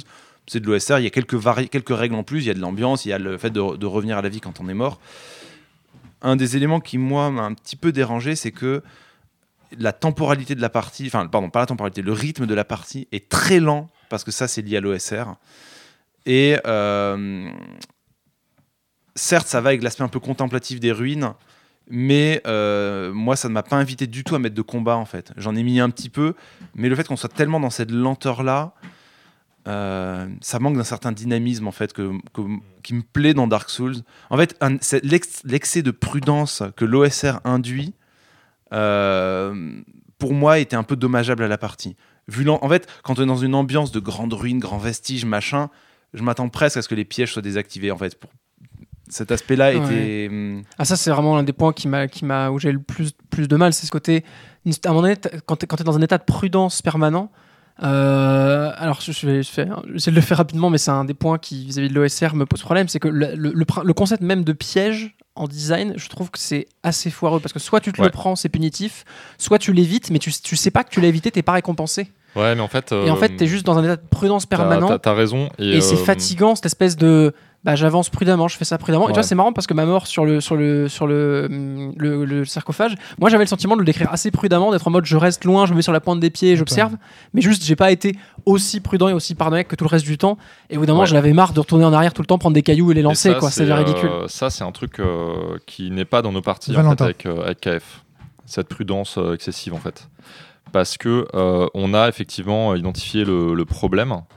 Et euh, avec KF, le côté euh, je suis surprudent parce que euh, il, faut, il faut que moi-même je fasse l'initiative de demander, en fait, de, faire des actions pour, pour, éviter des pièges dont j'ai jamais entendu parler. C'est un truc qui ralentit beaucoup trop la partie, comme vous l'avez dit. Et en fait, ce qu'on fait, et j'ai j'ai pas pensé, donc voilà, le jeu est en préparation, il faut aussi voir tous les éléments, comment en fait structurer l'information pour avoir par exemple une liste de principes. Donc KF réfléchit à une liste de principes à euh, donner au, un peu à la Apocalypse Sword si vous voulez, à donner au meneur de jeu de manière à ce qu'il ait un résumé des informations auxquelles penser pour que l'expérience de jeu pendant qu'il y joue euh, soit euh, soit la plus dans un piège, Adrien. On a entendu le piège se refermer. la plus sympa. Et en fait, l'idée, c'est que quand on joue, KF me dit, me donne des infos et le, va toujours me donner les infos au sujet d'un piège avant euh, que je puisse m'y confronter. Donc, par exemple, si jamais il y a une porte piégée, il va me dire, il y a une porte avec des inscriptions bizarres. Tu vois Il va toujours me dire, il y a un couloir et euh, le sol est très inégal. Tu vois Et ça va être que des choses comme ça où je peux avoir la puce à l'oreille et si, si, euh, si KF me dit euh, il y a un couloir devant toi, Je sais qu'il n'y a rien de Voilà, c'est ça. dedans. il n'y a pas à euh, trop. En fait, il y a que des éléments qui ont été évoqués dans les descriptions qui peuvent être l'objet de euh, danger s'il est plutôt, euh, plutôt clair que ça peut en être un. C'est dur, ça à jou- C'est dur, ça à jouer en permanence. hein. D'avoir cette, euh, cette, euh, cette rigueur-là dans la description et cette rigueur-là en tant que joueur à faire attention à ça. Je, je, com- je comprends. hein. Bah, ça fluidifie nos parties euh, pas mal en fait. Moi, en fait, Clairement, ça les ouais. accélère et euh, c'est beaucoup plus euh, Ouais. plaisant pour moi en tout cas. Un, un des éléments aussi, c'est que, enfin, c'est rigolo parce que moi, la, la partie m'avait beaucoup intéressé euh, en amont parce que j'ai aussi réfléchi à un, à un jeu inspiré de Dark Souls. J'ai rien mis en pratique parce que j'arrivais pas à résoudre la quadrature du cercle. hein. Mais moi, le- les aspects qui m'intéressaient le plus, c'était euh, cet, cet aspect arriver dans des ruines grandioses et avoir des personnages hauts en couleur qui ont euh, des, euh, des motivations et des pouvoirs euh, complètement irréels. Moi, c'était ça qui m'intéressait. Et l'aspect exploration, piège, petit monstre, ben, c'est pertinent dans le jeu vidéo, c'est pertinent dans l'OSR où tu fais ça, mais tu, tu- j'arrivais pas à imaginer le, le grandiose et le, le détail en même temps, en fait. Donc c'est un, un peu une- un élément aussi que j'avais en tête qui peut-être m'a fait critiquer aussi le jeu sur ces aspects-là parce que moi j'avais moi ce que j'attendais Ouais, euh, de Dark Souls en fait. Et moi, et moi à l'inverse, je dirais que dans le jeu vidéo Dark Souls, ça se passe pas du tout comme ça, le, le gameplay et l'ambiance. Et là, ce que tu dis, par contre, Valentin, c'est une bonne piste, mais je pense qu'il faudrait rendre ça encore plus explicite. Tu- Dis-moi si je me trompe de ce que j'ai compris, mais comme tu dis que c'est à la fois un outil pour être plus clair, mais aussi un outil pour euh, ne pas perdre du temps avec un excès de prudence, au final, c'est assez explicite dans ce que te dit KF. C'est un couloir, sous-entendu, il est normal, tu peux y aller rapidement, et c'est un couloir, mais le sol, est inégal, sous-entendu, il y a un piège. C'est assez- presque assez clair. Il si peut, logique il peut y en avoir un. Ok. Mais tu vois, typiquement, c'est, et c'est là où, pour moi, il y a une immense différence dans, dans comment un. un fac- fac- tu vois, moi, je me suis beaucoup dit pendant la partie, factuellement, un Dark Souls, comment c'est fait. Et je pense qu'il y a une. En tout cas, dans cette OSCRisation de Dark Souls, il y a une image, un peu un fantasme de Dark Souls qui est fait. Dark Souls, c'est pas des pièges cachés. Mais en fait, euh, cette histoire de Euh, piège, moi j'ai pas mis de piège dans le donjon, je crois. C'est-à-dire qu'en fait, euh, je crois que c'est aussi. c'est non, pas un import de mais- votre mais- culture mais c'est un- OSR c'est un, jeu import de l'OSR en fait. Ouais, mais en fait, je crois que euh, c'est un mauvais import et, et je, je me demande à quel point il faudrait que j'en discute avec KF.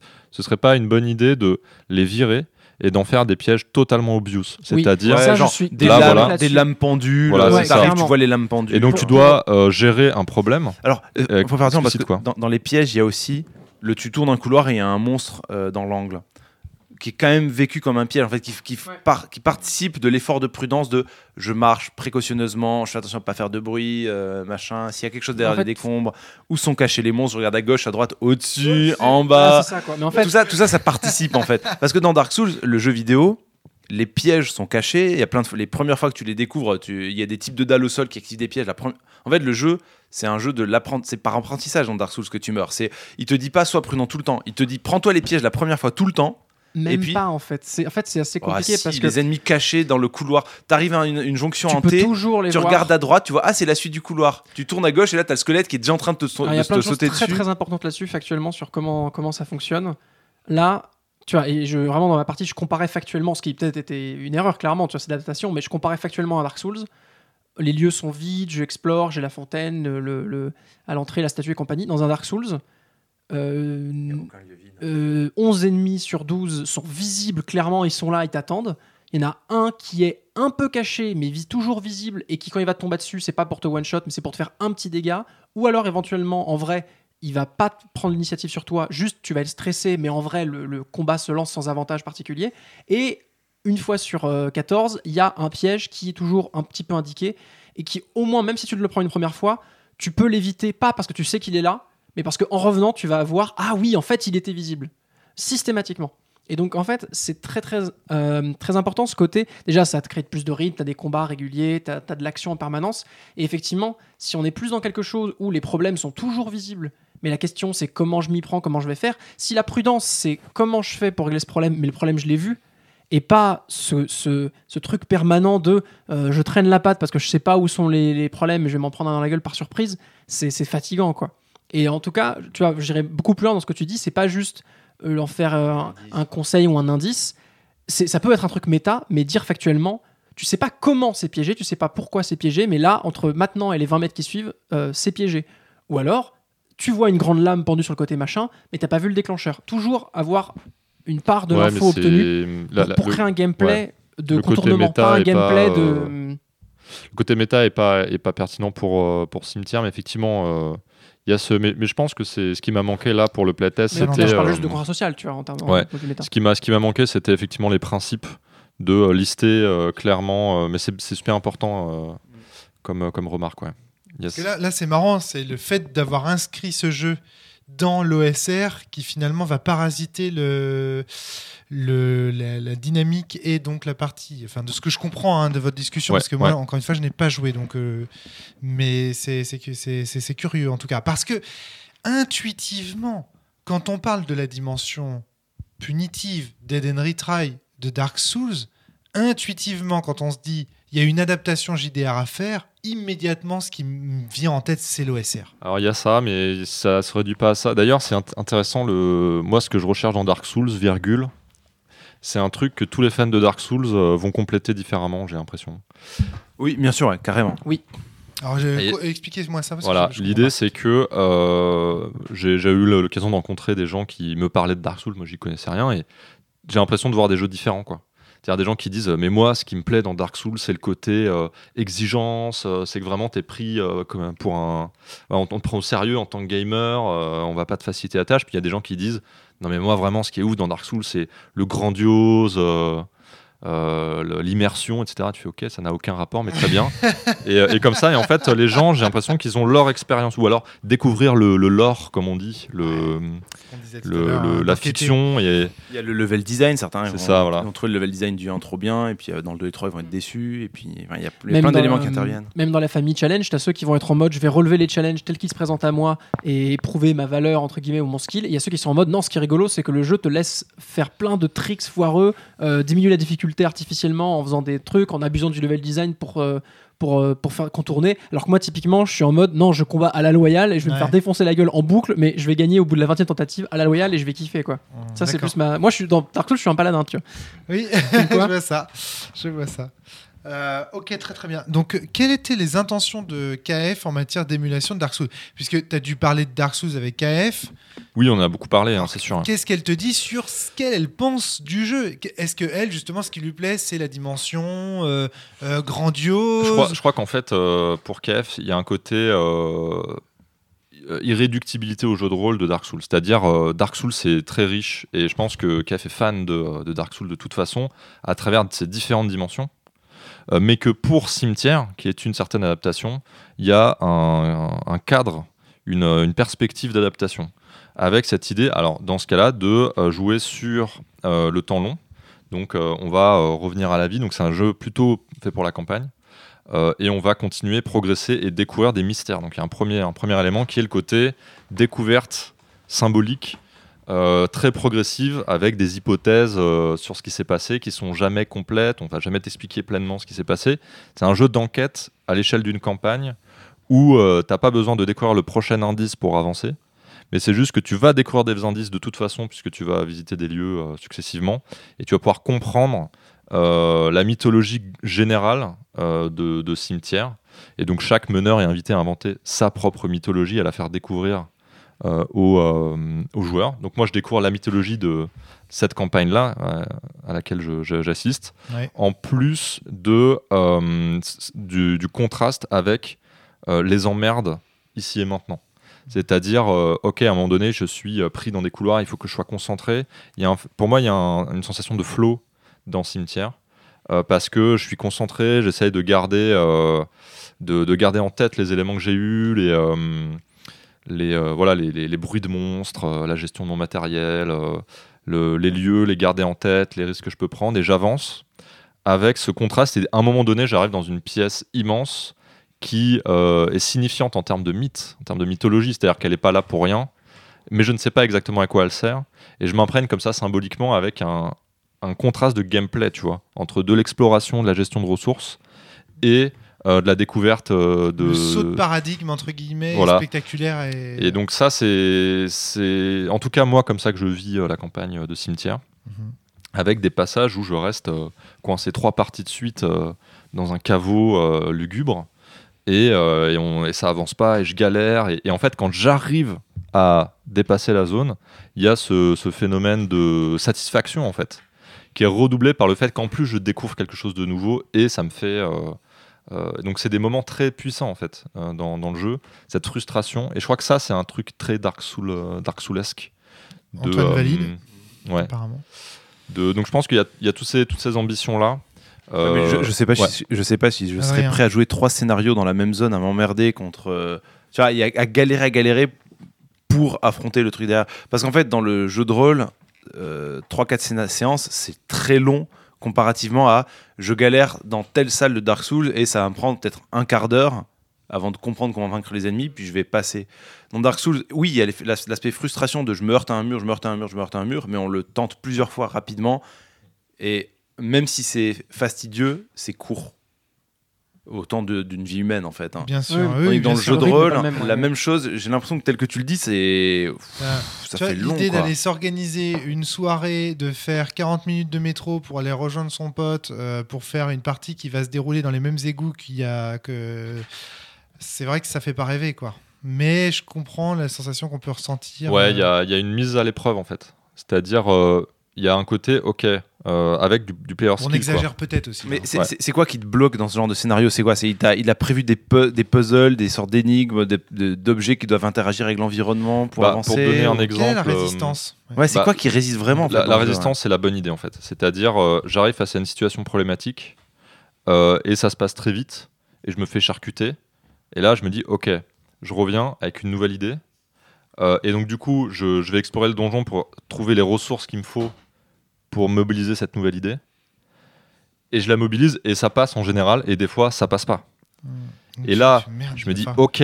Alors, mais il y a toujours une voie de sortie, c'est-à-dire qu'on peut toujours ne pas se confronter directement aux épreuves et, et partir. euh, on est moins récompensé en termes de, de, euh, de ressources, mais on peut toujours esquiver une zone si vraiment on est bloqué, quoi. Mais moi, Ah, moi, je, voulais rester en fait. Ok. C'est-à-dire, j'étais là en mode, je vais y arriver Je en vais fait. y arriver, ouais, que Je si veux y Voilà, arriver. typiquement, il y a des zones, j'arrive, le boss, je fais OK. Euh, Il y a une, une des zones, c'était c'est impossible. Juste, j'ai trouvé une voie pour, euh, pour esquiver. Euh, mais il y a un moment donné, je me suis dit, si, je vais y arriver, j'ai une technique, euh, je vais la mettre en place et ça va marcher. En fait, c'est moi qui voulais rester, quoi. J'étais pas en train de me dire, bon, bah, on recommence et tout. Donc j'étais accroché, quoi. J'étais vraiment en mode, non, non, non, ça va pas se passer comme ça. Euh, on, va, euh, on va triompher, quoi. Antoine, Moi, j'ai envie de te demander, c'est vraiment là, genre, je reviens avec mes problèmes à l'OSR, mais comment tu fais pour y croire? Comment tu quoi fais pour avoir cette croyance-là, te dire cette conviction, tu dis non, je vais trouver un moyen, ça va passer, etc. Dans ce que moi je vis comme un gameplay où t'es- t'es- t'as- tes, po- tes possibilités d'action sont hyper réduites, où justement tu es vachement soumis à la, à la bonne idée ou pas. Et en fait, en fait, il y a même des moments donnés où c'est même pas une question de, de, bonne, de bonne idée ou de mauvaise idée, c'est que moi j'avais le sentiment de pas avoir d'outils, de pas avoir de. De, et de me frotter, et au contraire de pas pouvoir esquiver et de- d'être en mode bon bah je suis obligé d'y retourner de me frotter au même mur ou alors Ouais. si je fais demi-tour mais est-ce qu'on on va pas avancer Ouais, si là, je- là, dans la préparation, il n'y a pas de voie de sortie euh, dans celle qu'on, a, qu'on a jouée, ce qui est un problème en fait. Euh, il faudrait pouvoir avoir plus de richesse pour justement euh, contourner les problèmes. Et après, la bonne idée, c'est des fois, tu n'as pas de bonne idée en fait. Tu sais pas quoi faire, tu sais pas comment avancer, tu fais bah, on, va, on va juste contourner le problème. On va juste passer à la suite. euh, et, Même euh, réussir à contourner le problème, c'est un challenge et il faut, faut Ouais. une idée pour ça. Et euh, C'est ça. Bah là, dans la préparation, c'était. euh, bah, il faut. Si tu explores suffisamment, en fait, il y a, il y a un, un certain nombre de. hum, Comment dire De prescriptions en termes de contrat social dans le cimetière pour que justement tout ça puisse bien fonctionner, en fait. Et c'est effectivement des choses qui, à mon avis, devraient être listées dans, dans le jeu, dans le jeu final. Je parlais des principes. Il y a notamment ce, ce principe qu'on applique avec KF qui est si tu explores suffisamment, euh, tu trouveras une voie de sortie. Il y a un côté comme ça, tu vois. Si tu, vas suffisamment dans l'exploration, il y aura un moment donné où tu vas pouvoir, euh, tu vas pouvoir sortir, mais tu n'auras pas les secrets, tu vois. Donc quand tu, bats un boss, par exemple, d'une zone, eh ben, tu as des secrets euh, et des ressources, tu gagnes des secrets et des ressources. Donc dans la quête du feu, tu as peut-être intérêt à, si tu penses pouvoir défaire un boss, y aller et tout donner. Tu vois, c'est ça qui me motive, moi, à, à me confronter au boss, en fait. Parce que je me dis, je vais découvrir quelque chose derrière. Et ça va être, euh, ça va être important pour, euh, pour la campagne, en fait. Très très bien.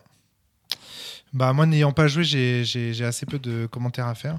J'avoue que moi je suis un petit peu comme euh, Antoine sur ce, sur ce genre de... J'ai du mal à concilier l'impératif de précaution avec euh, la contemplation et avec... euh, c'est c'est c'est vrai Ouais. que c'est c'est complexe ça. hein. Le l'impératif de précaution, comme je le disais, c'est quelque chose qui Ouais. effectivement Ça, il- à euh, prendre en compte je pense dans les, ouais, dans les, dans les dans conseils qu'il va dans, les, donner. dans les principes parce que je pense que c'est pas une bonne chose en fait. Je Ouais. pense pas que la précaution, moi- moi-même quand je joue euh, avec KF, euh, je suis pas en mode précaution, euh, juste euh, j'avance, j'explore, mais en fait, c'est assez, c'est assez cognitivement assez simple. C'est, Ouais, il Les- faudrait pas vouloir éviter, quoi. Il faudrait vouloir surmonter. C'est ça, voilà, exactement. Et donc, c'est beaucoup plus, beaucoup plus explicite, en fait. Les, défis sont beaucoup plus explicites dans ce qu'on fait euh, avec, euh, avec KF. Et il faut que ça soit comme ça, je pense. En tout cas, j'en discuterai euh, avec elle. Après, il y, a des- éléments que vous n'avez pas tellement vus, puisque ça, ça, se déploie en campagne. J'aimerais un petit peu les, citer, les citer ici.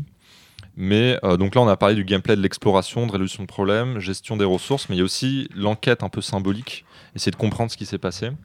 Euh, et en plus de ça, euh, il y a quelque chose d'assez euh, d'assez fort qui est la construction du personnage. C'est-à-dire qu'au début, le personnage, euh, c'est un peu une page blanche, il a peu de souvenirs. Et petit à petit, on va se confronter à des personnages non joueurs qui vont euh, un peu nous tester. Euh, mais euh, qu'est-ce que tu fais? Pourquoi est-ce que tu continues la quête du feu? Tout ça n'a aucun sens. Il y, a- il y a pas- il y a- il y a un aspect quand même très bizarre dans tout ce que tu décris, vu. enfin, Adrien. je pense qu'il faut qu'on le, qu'on le spoil quand on meurt, comment on revit. Euh, C'est quoi tes souvenirs en fait au bout d'un moment? Ben, il y a tout un, toute, une question, euh, toute une question autour de ça. Ouais. Pour moi, c'était pas clair du tout si c'était vraiment mes souvenirs à moi ou les souvenirs d'autrui, où il y avait des, des flous comme ça qui sont. Du coup, je, je vois pas comment tu peux dire qu'un personnage se crée là-dessus. Enfin, en gros, à chaque fois que tu meurs, Ouais, parce On que spoil. je comprends rien. hein. Je- chaque fois que tu meurs, euh, perdu, tu, reviens à la vie, mais euh, pas dans le corps dans lequel tu étais, dans un autre corps présent sur les lieux. Avec des caractères différentes et peut-être avec un- des, des souvenirs différents. Donc tu Mais tes, anciens mais tes anciens souvenirs sont toujours là. Non, tu ferais pas tes objets. Tes objets sont ceux que, possède le corps sur lequel tu Il ressuscites. faut looter ton Et tu peux aller cadavre. looter ton propre cadavre. Ok. Sauf que souvent, ton propre cadavre, il est à côté d'un truc très dangereux. Donc, du coup, le truc très dangereux, tu dois l'affronter à poil. Oui, bien sûr.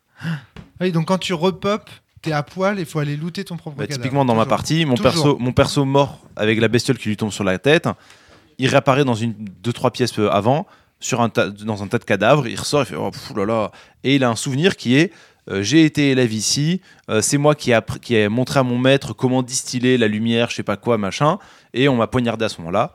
Sauf qu'en fait, c'est quoi mon passé à ce personnage-là Ah bah si, tu peux imaginer quand même que bah, c'est comme dans Néphilim, c'est-à-dire que le Néphilim, il a sa propre histoire et il sait distinguer ce qui est de l'ordre de ses propres souvenirs des souvenirs qu'il a empruntés au cadavre qu'il a visité.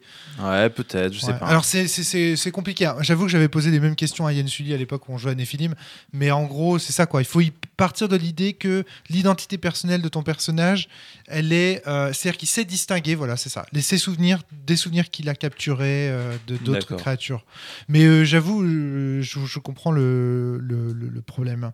Ceci dit, donc il re- réapparaît, il repop dans un cadavre à proximité, mais à une époque indéterminée par rapport à la mort de l'autre personnage. C'est plus tard. Plus tard, indéterminé. Ben, t'as quelques indices, quoi. Non, Non, d'accord. c'est t'as quelques indices, tu vois. Tout n'a pas changé, t'es pas plusieurs millénaires plus tard, quoi. Très bien. Mais, euh, mais ouais. Très très Euh, bien. Et donc il y a cette, il y a cette, euh, cette euh, comment dire, ce gameplay à long terme Ouais. où petit à petit on va découvrir des choses, on va aussi constituer. Ben pourquoi est-ce qu'en fait je recherche le feu? Parce que ça c'est un gros enjeu dans, dans Cimetière. C'est bah ok peut-être qu'en fait j'ai envie de me venger euh, de euh, j'ai envie de détruire euh, le monde, hein, je sais pas. je- Et donc ça ça se construit au fur et à mesure. Mhm. Et il y a un, y a comment dire un phénomène émergent qui est euh, bah, on va être testé, testé, testé sans, sans cesse au niveau de cette quête qui, au fond, n'a pas beaucoup de sens. Et donc, il y a un effet euh, très fort, en fait, c'est euh, finalement, c'est un jeu, pour moi, un jeu vraiment sur la volonté pure.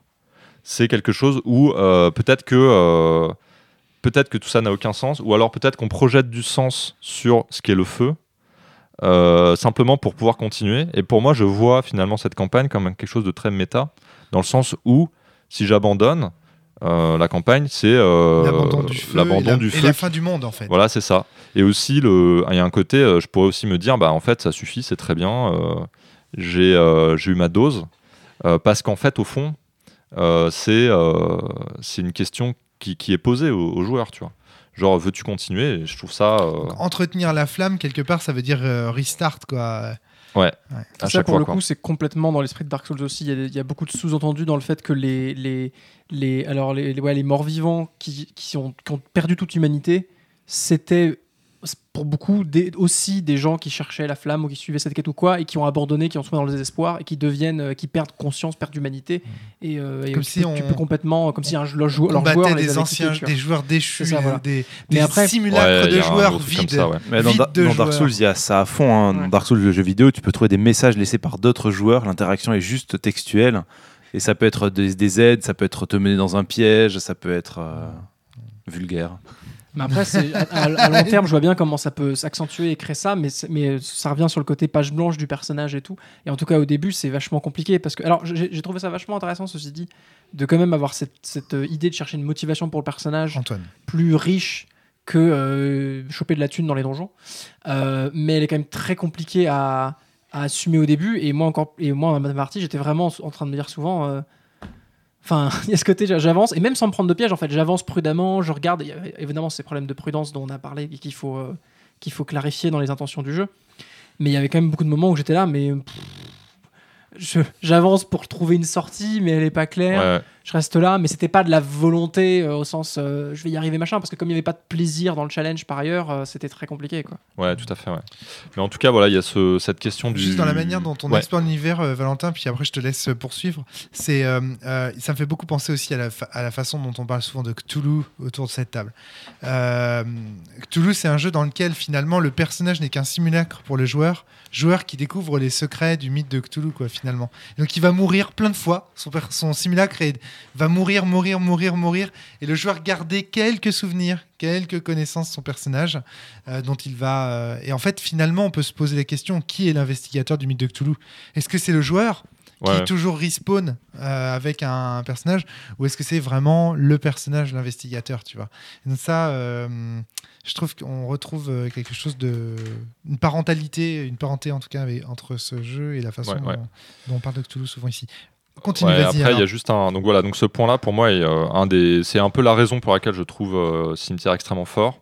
C'est qu'il y a une question existentialiste qui est posée euh, en permanence, parce qu'en fait, on est plutôt une page blanche, et finalement, les souvenirs sont pas si importants que ça pour définir ce qu'est le personnage, C'est la volonté. Exact, la volonté et ce qu'on décide de faire. Ouais, Donc, et donc, il y a un ensemble de choix dans le jeu qui euh, sont l'ordre est-ce que je vais euh, continuer euh, Est-ce que je vais écouter ce qu'on va me dire M'en foutre? Donc, moi, mon personnage est totalement nihiliste. Et ce. Comment dire Voilà, euh, il y a un choix existentiel particulier de je, je veux retrouver le feu parce qu'il me faut bien un sens, mais ça ou autre chose, qu'importe, quelque part. Et il y a vraiment une- un positionnement au sujet de, des questions existentielles. Qu'est-ce que, qu'est-ce que mon personnage euh, décide de faire, quoi, ici et maintenant Et il y a plein d'options, en fait. Adrien. Ouais, je, je repense à ce que tu disais, Antoine, sur la motivation du personnage à rechercher le feu. Euh, moi, j'ai pas eu trop de soucis avec ça parce que, euh, en fait, j'arrive à me projeter dans ce personnage qui, étant amnésique, étant dans des endroits perdus qu'il ne connaît pas, en fait, la- son, soit, soit il continue le chemin, soit il reste dans un éternel ici parce qu'il n'a pas d'issue. Pourquoi il ferait demi-tour, en fait? Et donc, c'est. je comprends que ça puisse être euh, pas suffisant pour certaines personnes. Pour moi, ça l'était en fait. C'était pas. euh, je le voyais tout à fait comme le, le, le mort-vivant un peu euh, décérébré qui a son, son, son truc en tête et voilà, et il y de va. me- euh, me l'approprier comme ça, mais. euh, Je peux Comme- pas te dire pourquoi. Quand je pense au SR, je pense Doom-like, moi. C'est-à-dire que je pense, les... quand j'imagine une partie OSR, j'imagine à travers les yeux du personnage. Là où toute autre partie de jeu de rôle, j'ai souvent tendance à penser en mode euh, jeu impersonnel ou jeu à la troisième personne, c'est-à-dire euh, vue du dessus, où je vois les actions de mon personnage.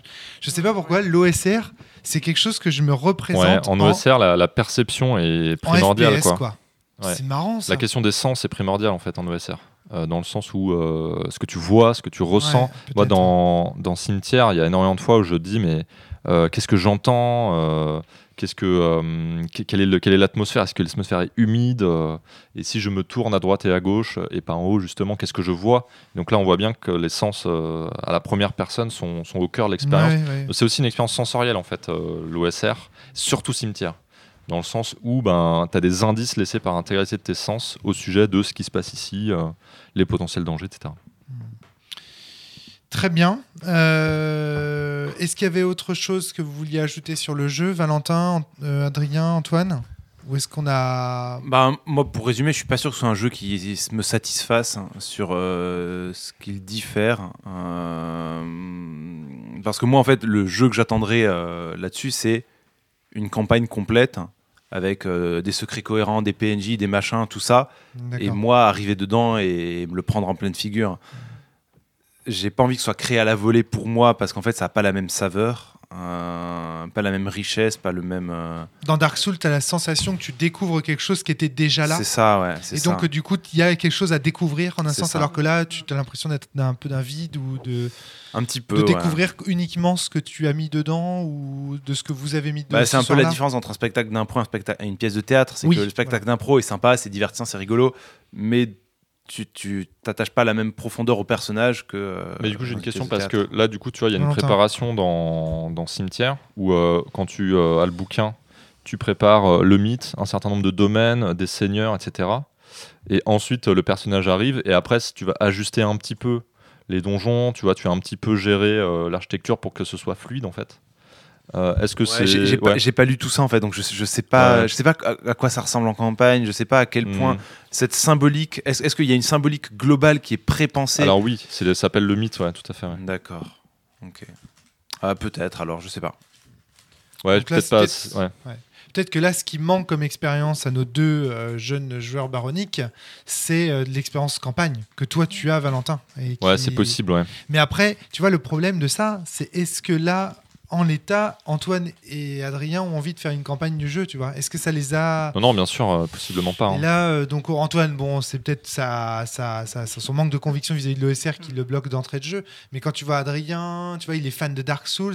Il faudrait quand même que KF réussisse à, à, à- Ben, non, en fait, même pas justement. Parce que peut-être que ce que KF veut faire de Dark Souls, c'est pas ce que moi je Oui, veux faire de Dark Souls. Certainement, mais Donc, euh, je, je demande pas non plus que. KF il plie le jeu à mon, à mon Oui, désir, tu vois. Non, c'est pas ce que je veux dire, mais il faudrait Mais- au moins qu'il puisse t'attirer dans ses, dans ses filets. Non, non, non. Non, pas Moi, forcément. Moi, je, je, j'ai pas de problème avec ça. Dans mais ce cas-là, ça pose fait, la question faut- de l'adaptation du contre, jeu par contre, au jeu de rôle. Par contre, enfin, je- KF euh, entendra ma critique.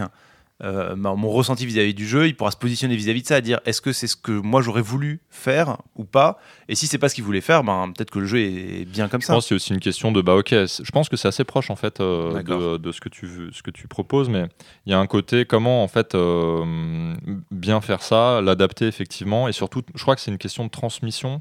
Ouais. J'ai- vraiment le sentiment que c'est possible qu'il y a un euh, problème de transmission. ouais. euh, De- le, le livre à toi, de toi ça. à moi, que- et qu'il eu voilà, euh, y a eu trop d'intermédiaires. En fait, moi, je me base un petit peu sur euh, ce que je ce que je perçois de la manière dont KF joue avec moi.